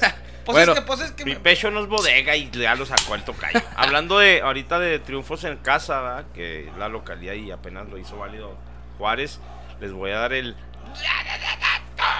Ya no puedo gritar tanto porque se. eh, Porque ya te las acabaste Sí. muy. Revien- no, revienta el micrófono. Los últimos tres años en torneo regular de liga, sin contar liguilla ni nada. Los últimos tres años, derrotas en casa. ¿En Tres casa? años, seis torneos. Derrotas en casa. Los que menos han perdido, ¿ah? Bueno. Santos con dos derrotas en casa, güey. Dos, En tres años, No güey. mames. ¿Neta? Dos veces ha perdido Cabrón. en Torreón Santos. Seis Monterrey. Y No, pa- para no, ¿a para no tanto? ponerla más limón a la herida, ¿Cómo seis tanto? Tigres están empatados. Siete el América, siete Cruz Azul, siete Pumas, ocho León, once Tijuana, doce Necaxa, doce Pachuca, doce Toluca, trece Querétaro, quince Puebla, diecisiete Chivas 17 partidos. Perdidos. perdidos en casa y 26 el Atlas. Hijo de Ay, esos, ahorita vamos. Ah, ya sigue, ¿no? Bueno, No, clasificación. Juárez, onceavo, ahí está. Siempre peleando. Ay, cabrón, raspando, ay. raspando. Y Mazatlán 14. Lo más peligroso de Mazatlán es el pinche community manager que tienen. Güey, cuenta esa. Cabrón. Cuenta eso también, tuvo buena. Pues ahí pusieron los güey bravos como siempre recibiéndolos con unos burritos que para que cenen, mijitos, ay, para que no se vayan con la panza vacía. Y Como si cuando escucha- empezaban uno el viaje que te ibas sin mochilazo, Sí, un mochilazo, sí, o algo. O aquí nosotros que Ahogaperros. somos de Aquí en Juárez se llaman ahogaperros. nosotros de Juárez que salimos a Guadalajara. Aguaperros. Digo, a, a Guadalajara. a Chihuahua capital, que son cuatro horas. Llegamos allá a Villa Ahumada y pues comemos los burritos, ¿verdad? Sí, señor. Que también es simbólico, ¿verdad? Son es un cuerpo técnico de 25 personas o más y les ponen 5 burritos. Nah, no son cinco, pero sí. ¿Los que ¿Unos 10? No, Sí, sí les ponen los 25, yo creo, güey. Sí, No, no, no, mames, no sí puede ser tan Pero el chiste es que le ponen ahí muy hospitalarios y el pinche buchón de Mazatlán. Eh, no creo que estén tan ricos como los mariscos. Pero habla como Sinaloa. Ah, que, que estén tan ricos como mariscos, ¿no? Chis, mariscos. Oye, Pongámonos aguachiles mejor Oye, para llevar. si nos dieran las redes sociales de, de Bravos, ¿qué pedo, Tocayo? ¿Qué les hubieras contestado tú? No, pues. Pues al estilo gringo, fuck you. Fuck it. If you don't want that shit, just throw, throw it. Fuck it. Fuck you. Aquí los mariscos fuck- llevan katsu, putos. Aquí el ceviche le echamos katsu. Pero Por bueno. cierto, cuando vayan a Mazatlán, si ustedes no están acostumbrados y quieran pedir un cóctel de camarón, Es pídanlo natural. Frío, Sí, señor Frío. no caliente. Sí, nada, porque el, los piden así es. ¡Dada datos inútiles! Vámonos. Oye. Cruz Azul Ay, mi. 3. Mijitos. Toluca 2. Los andaban cruzazuleando de nuevo. Sí, Pues que el pedo es que la cruz azulearon. ¿Por qué? Porque le ganaron al que podía vencer al, Tol- al América y le quitaron el liderato a Toluca, güey. Sí, señor. Sí, y ganaban 2 a 0 con goles del cabeza. Oye, pinche golazo ese desde toda la concepción de la sí, sí, jugada, sí. güey. Toda desde Corona. Pim, pas, pum, Serie, pam. serie de pases, güey. Contragolpe chingón, güey. Definición abajo a madre. Este otro gol del, del Piojo Alvarado. Y luego lo empató Toluca. 2 a 2 al 44 y 46 cruz azuleada antes del primer tiempo. Oye, el centro. ¿Quién más? Rubens. Pinche centrazo Ah, de Zambuesa, güey. Y al 63, golazo también del Paul Fernández. Se- al estilo sí. Karate Kid McManaman. Al estilo Slatan. Sí, señor. Y el que la, la jugada chusca de este partido, la salvada del árbitro a favor del Toluca, güey. Pero pues mira, para empezar, Romo la debió haber metido. Esa es Eh, la primera. Sí, el poste. Romo hace un caluchazo. Un caluchazo. Caluchazo. Sí, literal. Ah, sí, literal, caluchazo. un caluchazo. Y luego el segundo, si estás viendo que está el árbitro ahí. No sé, pues también recórtalo, güey. O no sé, tírale Pero por el otro lado. que parecía una pinche Para los que no saben. cabeza, güey. Corre y corre por todos De hecho, lados. A de- ver, Jimmy, de- el experto en arbitraje, que nos dice de la hecho- trayectoria del árbitro? De hecho, el reglamento arbitral, bueno, cuestión de eso, te dan multa si el balón te llega a tocar a ti. güey. O sea, tienes O sea, que- lo van a chingar por, Sí, se lo van a chingar. Y más, ajá, por ese aspecto. Tú como árbitro, Yo digo que sí la salvaba el defensa, güey. Pues, es que no, está- No sabemos. No pero sabemos. Yo, yo me la estoy tirando a pero, esa. o sea, reglamentariamente, en cuestión interna de árbitros, güey, tú no debes de tocar en la vida, ¿cómo dices? En la vida. El balón, güey. O sea, nunca debes de, de ser, eh, como decimos aquí, estorbar, güey, en una jugada, güey. No sé qué chingados hablos estaba haciendo ya el al árbitro ahí, güey. Lo tiraron un pelotazo esta jornada. Sí, ¿sí pero la vieron? esa- ¿Qué fue partido como era? a- Fue el Monterrey Necaxa.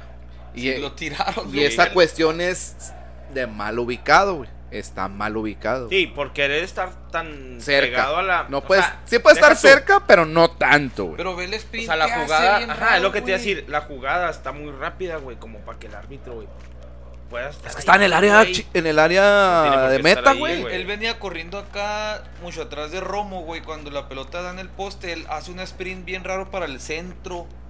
No, no sé por qué, se ve raro, güey. Pues Topa en le el poste, la pelota, llega el cabecita, Es que a lo mejor se, a rematar. se recordó en sus tiempos que jugaba y dijo, ay, güey, aquí soy, güey, la voy a meter, güey. No, verga, güey, se Y el cabeza le reclama. Sí. Ni modo que diga, ah, sorry, gol. No, pero es que, ahí- y, y eso viene el reglamento, güey. No sé por qué reclama el cabeza, güey. En El árbitro toca, es parte, es parte del juego. No, es bote a tierra cuando la pelota cambia de posesión. Sí, señor. Como ahí la tocó y se fue para, para Saque afuera, de meta. el árbitro es parte del terreno de juego. Es como es si fuera un meta. poste de la portería. Ajá. Pero en la de Santander sí la paró en chinga. Porque la tira creo que en Monterrey, le topa y luego le cae a Necaxa. Entonces el vato en cuanto se cae, prr, la marca porque ahí sí es. Pero no, o sea, eh, no es. Bueno, lo que al menos yo el update que tenía, lo último es: en cuanto el árbitro la toque, se para y es bote a tierra, güey. Es lo que yo tenía pensado, lo último. Y- pero yo, No, reglamentariamente, que sí cambia no, de no, posición. no es que la idea es el reglamento. O sea, cambia, si cambia de posición en, en el transcurso del juego, se marca, el- o sea, se para y haces un, una- un bote a tierra. Pero como ahí ya prolonga O la pelota bueno, a saque de meta, pues ya. Si le pega y sigue el mismo equipo, ¿sigue? Sí, No. si le cae a Sí, uno de Toluca sí, y señor. la mete. No, güey. Es en cuanto toque, en cuanto toque el balón. Bueno, ahí lo, ahí lo A iremos ver quién nos escucha de tus árbitros. No, pero los Treviños, güey, no sabes, nos debe decir. Hay que No, ni preguntarle. han de saber güeyes Que nos escuchen. Bueno, Entonces, con esto el Cruz Azul, segundo lugar con 15 puntos. Como decía Calcio, Líder tumbó, a, tumbó líder a Toluca. momentáneo. Sí, era, tenía frío, tuvo frío en la cima un ratito en lo que le apagaron el aire. Eh, buen partido, güey. Chingón. Sí. Buenos goles. Por cierto, la indumentaria del Cruz Azul sacó los... Un Porque... homenaje.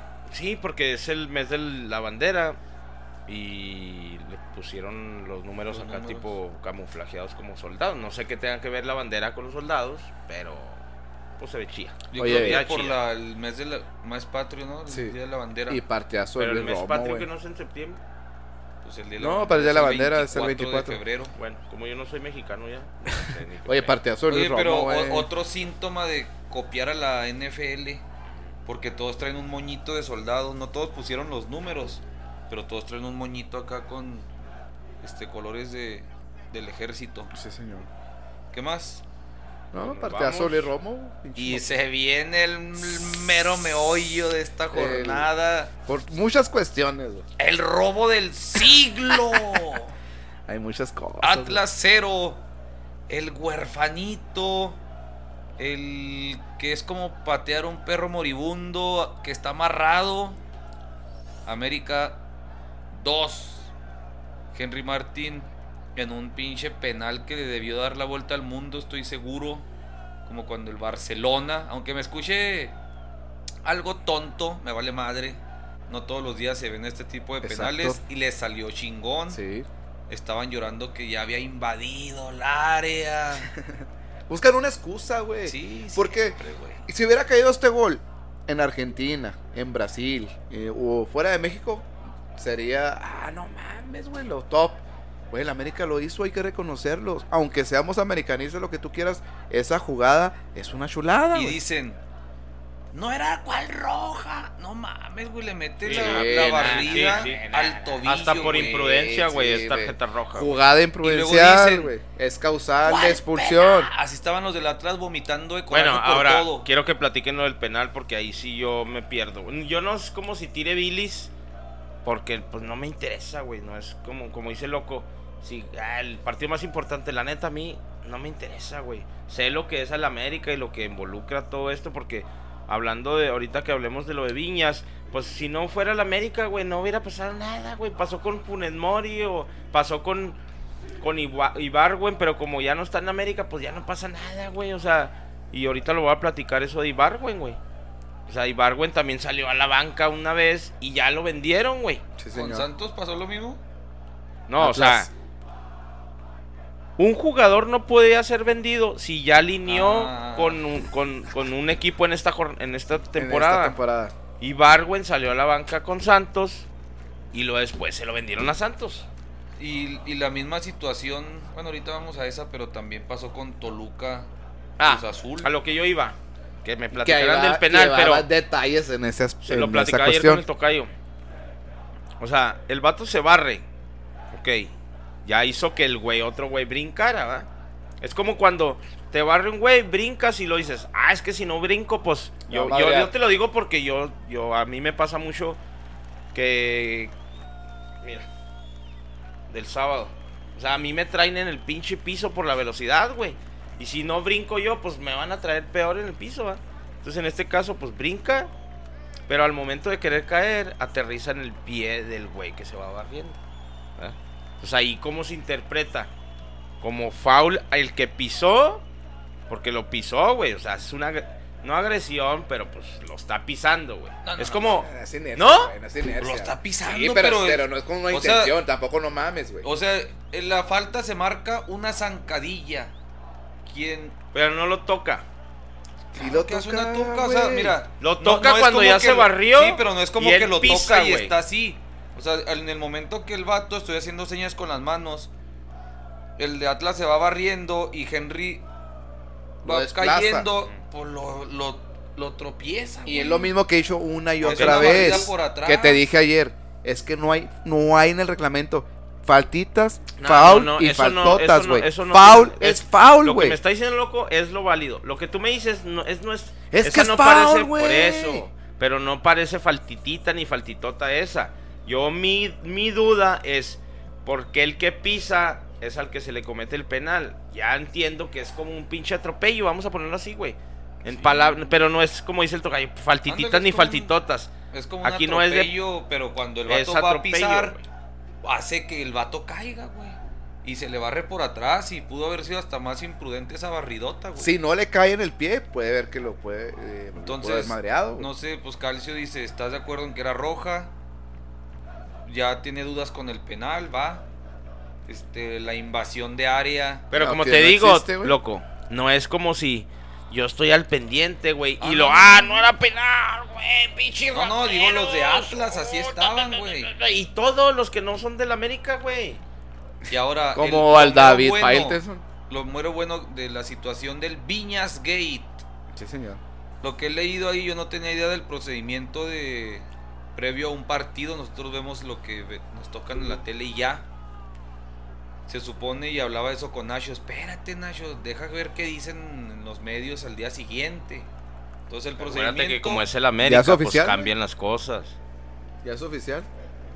Ah, ya. Ya. Ah, chingado, aquí estamos viendo.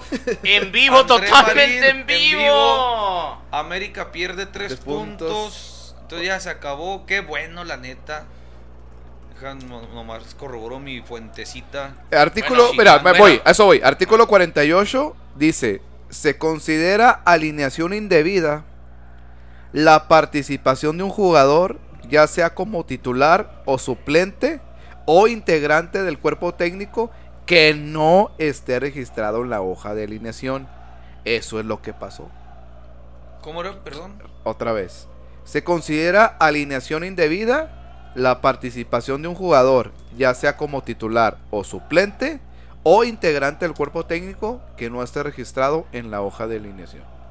Ese es el punto Pues, donde reglamentariamente sí está bien sancionado. dice eso. Lo- es el reglamento y hay que respetarlo. ahora a lo que yo voy, el, el dato que saqué de Ibargüen, güey. Oye, pero ni Pues, ¿cómo récord- fun- ni cómo récord ni funciona? medio tiempo traen eso, güey? ¿Cómo funciona entonces esto? ¿Cómo me dices lo de Ibargüen? Ibargüen entonces ya no puede jugar con Santos, güey. Exactamente. Y cada juego que juegue con Santos, Ibargüen debería ser alineación indebida, güey. ¿Por qué? Porque ya había estado alineado, Ah, entre sí, comillas, con el América, güey. Y, la- y el reglamento Es dice claro. que si tú ya jugaste con un equipo en este torneo, No ya no puedes. jugar Sí, con otro y- torneo. Y entonces, ¿por qué? Y, a- y es Irarragor y el. El Y es el América también, porque el América lo vende, güey. No lo saques de la ecuación. No, no, no.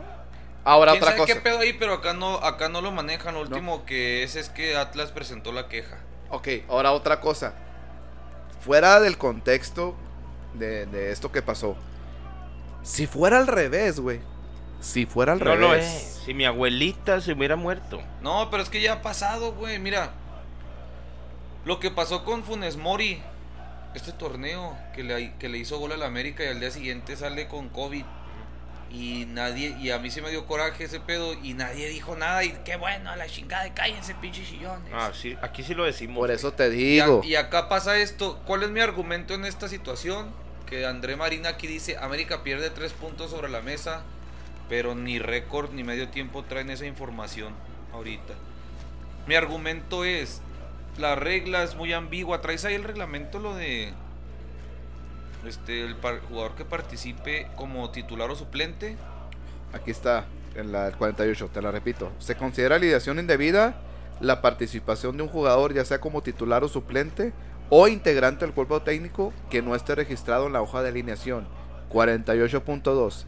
La intervención en un partido oficial de un jugador o integrante del cuerpo técnico que no está registrado reglamentariamente por su club ante la liga. Fíjate, la en este caso eh, ese no aplica porque está No. registrado. Sí, está registrado. Entonces la primera es, Entonces, esa pa- pa- regla, para no, poner espérame, en contexto e- lo esa que lo- regla está muy ambigua. Por eso, para poner en contexto lo que yo ahorita me lo estoy poniendo que no sé, entonces al final lo que pasó, y te lo voy a decir por qué. ¿Qué pasó entonces con Viñas, güey? Si ya Ahí había va, jugado. es lo que- es lo que te ¿Cuál es el problema entonces? Es lo que te iba a decir, sí es cierto, me fui del pinche tema. Lo que pasó fue, hay un procedimiento cuando el, el técnico elige a los jugadores que va a convocar. Él tiene una chichincle que le llaman secretario técnico. Sí, señor. Entonces Solari le dice, ahí está, güey, estos son los convocados. Y se le olvidó. La función es darlos de alta en la compu. Tal, tal, tal. Se le olvidó a Viñas. Va, hasta ahí. Entonces llegan al estadio. El, el trabajo del cuarto árbitro, güey, no Es sacar, no es sacar los cartoncitos no, y los cambios. no, lo es- hemos visto ahora que estamos Sí, acá sí, con sí, estos sí. vatos. es llegar con la lista, tal, tal, pasar. tal. Viñas, ah, no está, güey. No, pues, ¿qué pasó? No, se me olvidó, güey. No, pues no, puede puede estar estar. a la tribuna. Ahí se hubiera acabado el pedo. Pero el problema es que ahorita a la tribuna es a donde van todos los suplentes, güey. No, no, es que el güey no la checó. No, no, es que estuvo en la banca, en la tribuna donde está la banca. Entonces lo que pasó fue que este güey no hizo su jale bien. Exactamente. Ya después que se dio cuenta, por eso Viñas está en la banca y luego ya de repente está en el Pero se dio cuenta porque Coca, el güey dijo, ese güey, es ese güey es un jugador de peligro, que la chingada. Y que le dijo al auxiliar, es que este güey no está en la lista. Y fue cuando le empezaron a acercarse con el cuarto árbitro. Y fue cuando se dio cuenta que Viñas no estaba en la lista. Ah, y en ese momento el Atlas cayó al último lugar de la porcentual. Sí, Porque sí. si es cierto, dice Coca. Ah, es que Viñas nos apendeja ese vato. Es muy Pues bueno. nomás de verlo en la banca, no, hombre, 2 a 0. Simón. Eso dice Por él. eso, por eso se dieron cuenta de que Viñas no estaba registrado. Entonces te digo, la regla es ambigua porque dice la participación de un jugador como titular o como suplente, yo entiendo y se puede entender o, o lo puedo entender yo a mi conveniencia si quieren y Atlas lo puede entender a su conveniencia, por eso es ambigua. Yo entiendo o como titular o entrando de suplente. Viñas no sé cuánto duró en la banca, güey. Pero, Pero estuvo o no estuvo. Sí, estuvo en Ok, ahí te va, güey. ahí te, te lo voy a poner para Entonces para mí es error compartido y la Pero neta se podría madre. matar. Ahí te va, eh. Ahí te va. Luego te voy a platicar el último año que estuvimos jugando con el equipo de mis hijos, güey. Este, pues no había profesor y la chingada, y era un equipo, pues, tú sabes que en la categoría de los niños son dos años. Entonces, los niños eran, la, había dos jugadores que eran tope y la mayoría eran jovencitos, ¿verdad? De U10.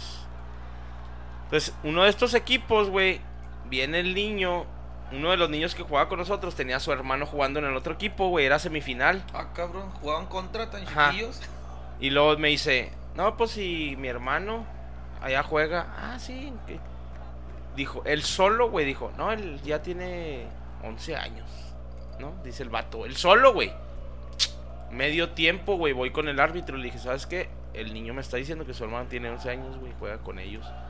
Ya se siguió el juego, al final del juego, el, el, no había credenciales, no había nada. El único problema ahí, la, la regla era, si te, si te protestan un niño, tienes que demostrar la edad del niño. Entonces lo que hago yo, güey, ah, pues quiero que me demuestres al... Ya perdimos como por dos goles, güey. Estuvo bien bueno el juego y la chingada. Entonces, pues era semifinal, yo quería ir a la final, güey. Ya me ganaste, ok, felicidades. Pero quiero que me... Desde el medio tiempo yo dije, quiero que me, me demuestres la edad del niño. No, que no traigo, que los papeles, que no sé qué. Bueno, dijeron, el juego se juega en dos horas. Si antes de que llegues me demuestras que el niño... Ah, ok. No lo demostraron. Los papás, güey, vinieron, se me echaron encima, me pusieron unos pinches... Me aventaron playeras. Nada, fue un pedo, Ay, güey, total. El torneo de las cobijas, güey, de Televisa. Ganamos en la mesa y fuimos a la final. Y nos pusieron una chingota, güey, porque el otro equipo era tope, todo, güey. Ahora, a lo que voy es... Si Atlas, a lo mejor yo en mi momento con, mi, con los niños que traían donde estaban mis hijos, pues el nivel futbolístico era bueno, pero pues por la edad los otros niños lo iban, los iban a derrotar, güey. Los iban a derrotar. Superiores eran los otros niños. Y pues es una experiencia y nos vamos a llevar un trofeito, güey. Entonces ahora Atlas es válido también que a lo mejor desde un principio dice, ah, pues ya vi, pues es, es un protocolo, güey. El estar viendo la alineación y dice, hey, Quiero esos tres puntos. Tú como profesor, güey, Llegas en un juego y dices, ah, cabrón, no, ese niño nunca lo había visto, a ver. Y está grande ¿Qué- y es bueno y, y la pasa? chingada. Me pasa acá, pinches. Y no lo reclamas. Viernes y viernes, sí. Claro que lo va a Entonces, reclamar, güey. Lo dicen los americanos. Y más que ah, que denle sus pinches tres puntos, pinches mugrosos. Y- Y... que la madre. Sí, está bien. No iban. Atlas no ganó en la cancha, güey. No, no ganó en la cancha. Pero Es reglamentariamente ellos pusieron una protesta. La protesta es válida. Y si les dan los tres puntos o no se los dan, güey, ya depende de la, De la federación. de la de la- federación. de la- Pero por pinches jodidos o por lo que tú quieras, es válido, güey.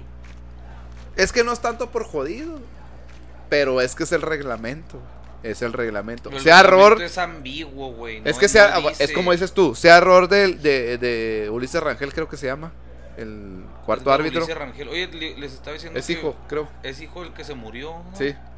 Eh, eh, de él, porque yo creo que dices, a estas alturas, equipos de primera división, dices, pues es- no, nunca va a pasar esto, güey. Pero son humanos, también. Exactamente. Pero yo creo que... que- él pensó, dijo, no va, no va a pasar en este el pedo, En güey. el jale nos ha pasado así a Sí. todos, güey. Una vez, ahí te, va la, ahí te va la anécdota, güey. Y mi, mi compadre Karen no me va a dejar mentir, güey. Una vez en la nómina, en vez de ponerle dos mil pesos, les pusieron 200 mil pesos, güey. Sabor. Ah, papi. El vato, pues ya cuando se dieron cuenta, el vato ya había comprado ladrillos, cementos, arena y ya había hecho, ya estaba haciendo un cuarto, güey, en su No cantón. Pues se lo tuvieron que quitar por nómina por semana, güey. En un año, dos años, güey. Pero son errores que por dedo o por desconcentración, güey, pasan. Pero al O final de cuentas, seguro, no es algo normal, No güey. es O a normal, lo no mejor pasa pudieras decir, ya es depende de la ética tuya de decir, no, pues pendejos ellos, pues al, al- tiras al león, O sea, lo ignoras. Hay, hay aquí cosas, te digo. No sé si leyeron esa, pero se las platico. Pasó algo muy parecido en el torneo de la Cruz Azuleda Mayor, do- clausura 2013, que el Cruz Azul andaba, pero que si partiendo madres, dieron de alta a un juvenil, pero no era ese juvenil el que iba a estar convocado, era otro juvenil. El morrillo ni entró ni nada, estuvo en la banca. El Toluca protestó y se la peló, güey. Porque el morro no participó.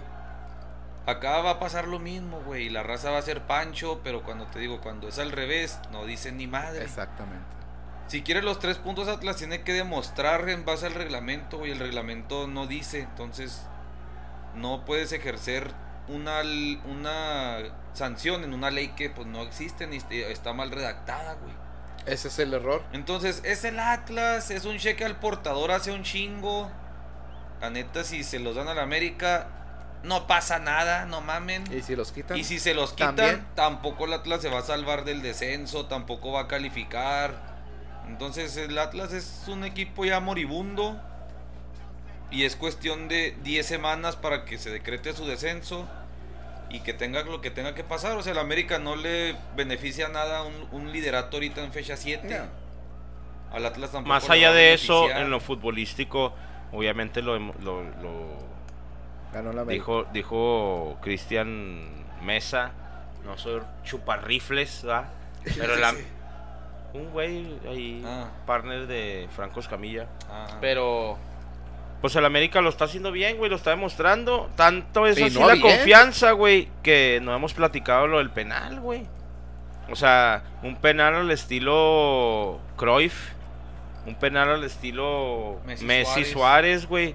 O sea, el hacer un penal a dos. Yo cuando vi el resumen, güey, te lo, te soy sincero así, vi el resumen en, en una carta de la, donde nomás ponen los goles, minutos y la chingada. Y decía, penal, paréntesis, penal, dos toques. Pum, güey, así. Paré todo lo que estaba haciendo para ir a ver el resumen, güey, porque quise ver qué había pasado, güey. ¿Sabes cómo? Y estuvo Todavía, chingón, todavía se ve más chingón, güey. El sprint que hace y cómo le mete la mano al defensa para poder Ahora hacer que no pase, güey. No, y el amague de Córdoba, güey. Y luego todavía que la cámara está en el punto exacto donde cae, güey. El puro pinche esquinota. Sí, bueno. Sí, Eso no se lo van a quitar. Espérate. El, así, el pinche Atlas se lleve los tres puntos. Y no estoy del lado del Atlas ni del lado del América. el funcionamiento del equipo del América, lo había dicho yo en la semana pasada, que le dije a mi papá, pues ya vele al América, pues. ¿Verdad? Es de envidiarse, güey, yo sí, la neta. Esta semana ganó mi equipo y yo veo que, que Juárez va sumando, pero si el América, como lo decíamos, con muy poquito y todavía se le exige más. Veíamos por ahí declaraciones de Paco Villa, güey, que, que le exigía mucho a Córdoba, güey. Ah, sí, los tuvo reviente y reviente y le... Oye, dio un, un buen juego Córdoba, güey. Y se la estaban recordando. Ahí está, güey, te está callando la bocota. Mm, casi me calla la boca Es y los dobles sí, sombrero. sí, y- güey, pero bien. te fijas que sirve eso, güey. Sirve todo eso. Y el morbo de juega la América, está Córdoba y pónganle a Paco Villa para Sí. ver qué pasa. Sí, Oye. güey. Ahorita el América está primero. Sí, señor. Si le quitan los tres puntos, va a caer hasta el cuarto. Atlas está diecis- decimoséptimo. Si le dan los tres puntos, se sube hasta el doceavo. Pero en la tabla de cocientes, pues no, no le ayuda mucho. Oye, hablando del penal, a la gente que, que, que ha visto esos pocos penales, porque sí no es común, más de 30 años, el primero fue eh, en hacerlo fue Johan Cruyff, asistió a Jesper Oslen en un Ajax contra Helmond Sport. Y lo de ahí en 2016, Messi a Suárez. No, y el de Cruz Azul, güey, Ah, también. que lo falló. Que lo, pero es que anotados, va, se, en lo cuestión. tap- se lo tapó Shoa, ¿no? ¿Sí fue Shoa o no? ¿No? Contra América, no recuerdo. No, contra América no. Bueno, pues ya, todo el argumento, todo el rollo que tiré se fue a la mierda. Ahorita es nos estamos dando cuenta. Atlas 3-0. obtiene la victoria más importante desde la 50-51. Felicidades a los rojinegros. Han derrotado en la mesa Ahorita deben de a estar, la mafia del fútbol mexicano. según Ahorita ellos. deben de estar celebrando allá por allá por La las- Minerva. La Minerva. ¿Y cómo era, cómo era, cómo era eso? Última hora. David Faitelson se ha quedado sin pelo. Sin pelo, sin casa y sin. Mejor me callo. Con su. Ahí está, la neta, qué bueno a la mierda. Ey. Para que, como, este, como dije ahorita, tuvimos problemas técnicos, pero sirve que me dejan trabajar a gusto toda la semana. Actualizamos pues 3 a 0. No existió el penal de Córdoba. No, No existió, existió el gol de, de- de Richard Sánchez. Sánchez. Qué culero, ay, pinche golazo ahí. No sirvió de nada. Apenas, lo, apenas lo estoy analizando en mi mente, güey. O sea, que yo alegando por el penal de Henry ya no existe eso. Ya quedó. Ya no pasado, pasado. Delete. Delete. Al control delete, como le dice aquí ahorita. Delete all. Y ya, yéndonos más recio, Pumas. ganó el campeón. El le León. Ganó, le ganó a Pumas en CU. Que 1-0. pareciera 0-1. campeonitis y subcampeonitis, pero está más gacha la subcampeonitis que la campeonitis. Son últimos en la tabla, ¿no? Pumas. Ahora con este triunfo del Atlas. Ay. No, no, no. Pumas 16. Ah. Ah, sí, con el triunfo Sí, es penúltimo, porque Pachuca ah. es último. Uh, que la chinga. Ángel Mena, qué golazo, güey, no mames. Buen gol. Pero es que el pero es que pase. de esa manera iban a vencer al- a, Talavera Talavera. porque ya tenía varias que había sacado, güey, Sí. con pecho, con el con la pierna y llegó Mena y, y, pues hizo un pinche partidazo, güey, Quiñones. Sí, te digo que desde hace rato yo lo pedí acá a mis águilas y no lo quería el Tuca, pero ya le anda hasta aplaudiendo. Eh, Tijuana cuarto. Y Tigres, ah no, a Tigres le falta un partido todavía, no se empareja, aún le falta el de Juárez. Tigres octavo. Nada más para ver ahí en las alineaciones con Cholos, güey. Le platicaba yo a, a mi esposa los, los apellidos bien rarotates, güey. Manotas, Sorzona y, Bar- y Barbona. Se me hacían bien raros los tres, güey. Pero pues aún así no le alcanza en los últimos tres minutos ahí para Cholos, güey. Si les dan dos minutos más, hubieran empatan. empatado, güey, ¿eh? Oye, Tuca, 67 años cumplió, güey. Campeón con. Tigres, Toluca, Pumas y Chivas. Quieras o no, ya es una pinche leyenda del fútbol Ah, mexicano, no, güey. cómo no. 67 años él. ¡Cagajo! El último partido que se acaba de terminar ahorita. Pachuca 1, Chivas 1. Molina los puso adelante al 29. Y Alon- Gustavo Cabral empató al 49 y Pachuca falló un penal al 90 y algo. 33. El de la Rosa, no, el chavo este, el 9. Falló el penal que era el de la victoria y el himno a la derrota, pero nos quedamos con las ganas. Sí, señor. Chivas 12, Y Cholos perdió el invicto. El ah, único el invicto. invicto. Sí. Chivas 12, Pachuca Ah, porque último. cuando empezó la jornada faltaba Santos y faltaba Cholos Sí. y los dos perdieron. Los dos perdieron. Pendejos. Ahí está, estamos teniendo muchos problemas técnicos. Creo que ahí se va.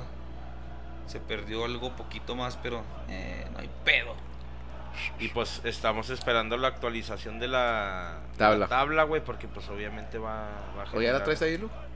O ¿Se sea, ve? te- Ah, no, es que no sé si Google sepa de esas pinches pendejadas No. de la mesa. Mafias.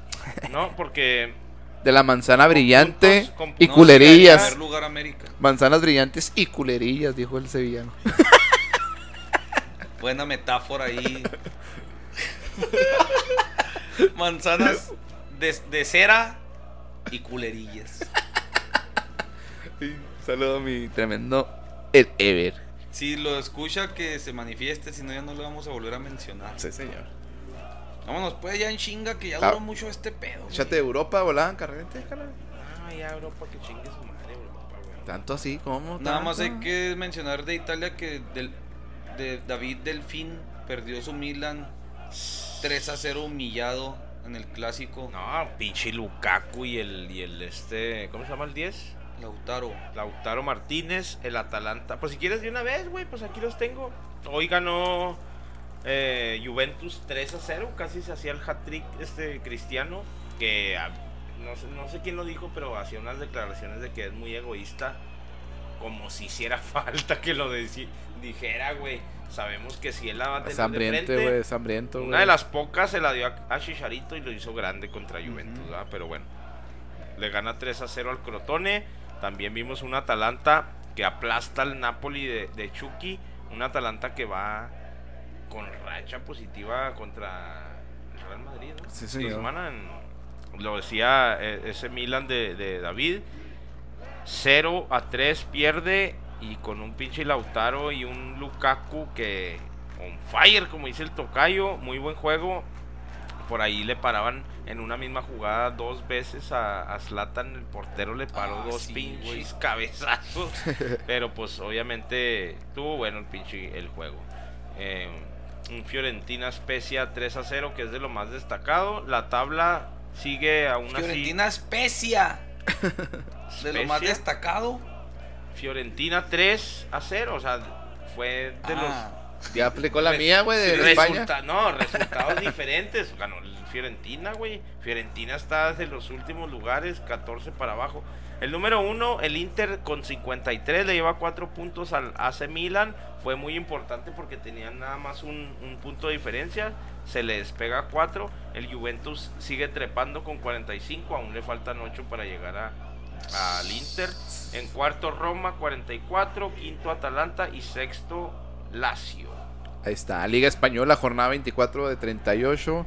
El Atlético, güey, perdió, güey, 0-2 con Levante. Barcelona empata 1-1 con Cádiz, un penal de Messi, güey. Real Madrid le gana 1-0 muy a fuerza a Valladolid. Real Sociedad gana 4-0 al Álaves. Y el partido estelar, el Che contra el Eibar, 1-0 el Che. Tabla general, así- Elche.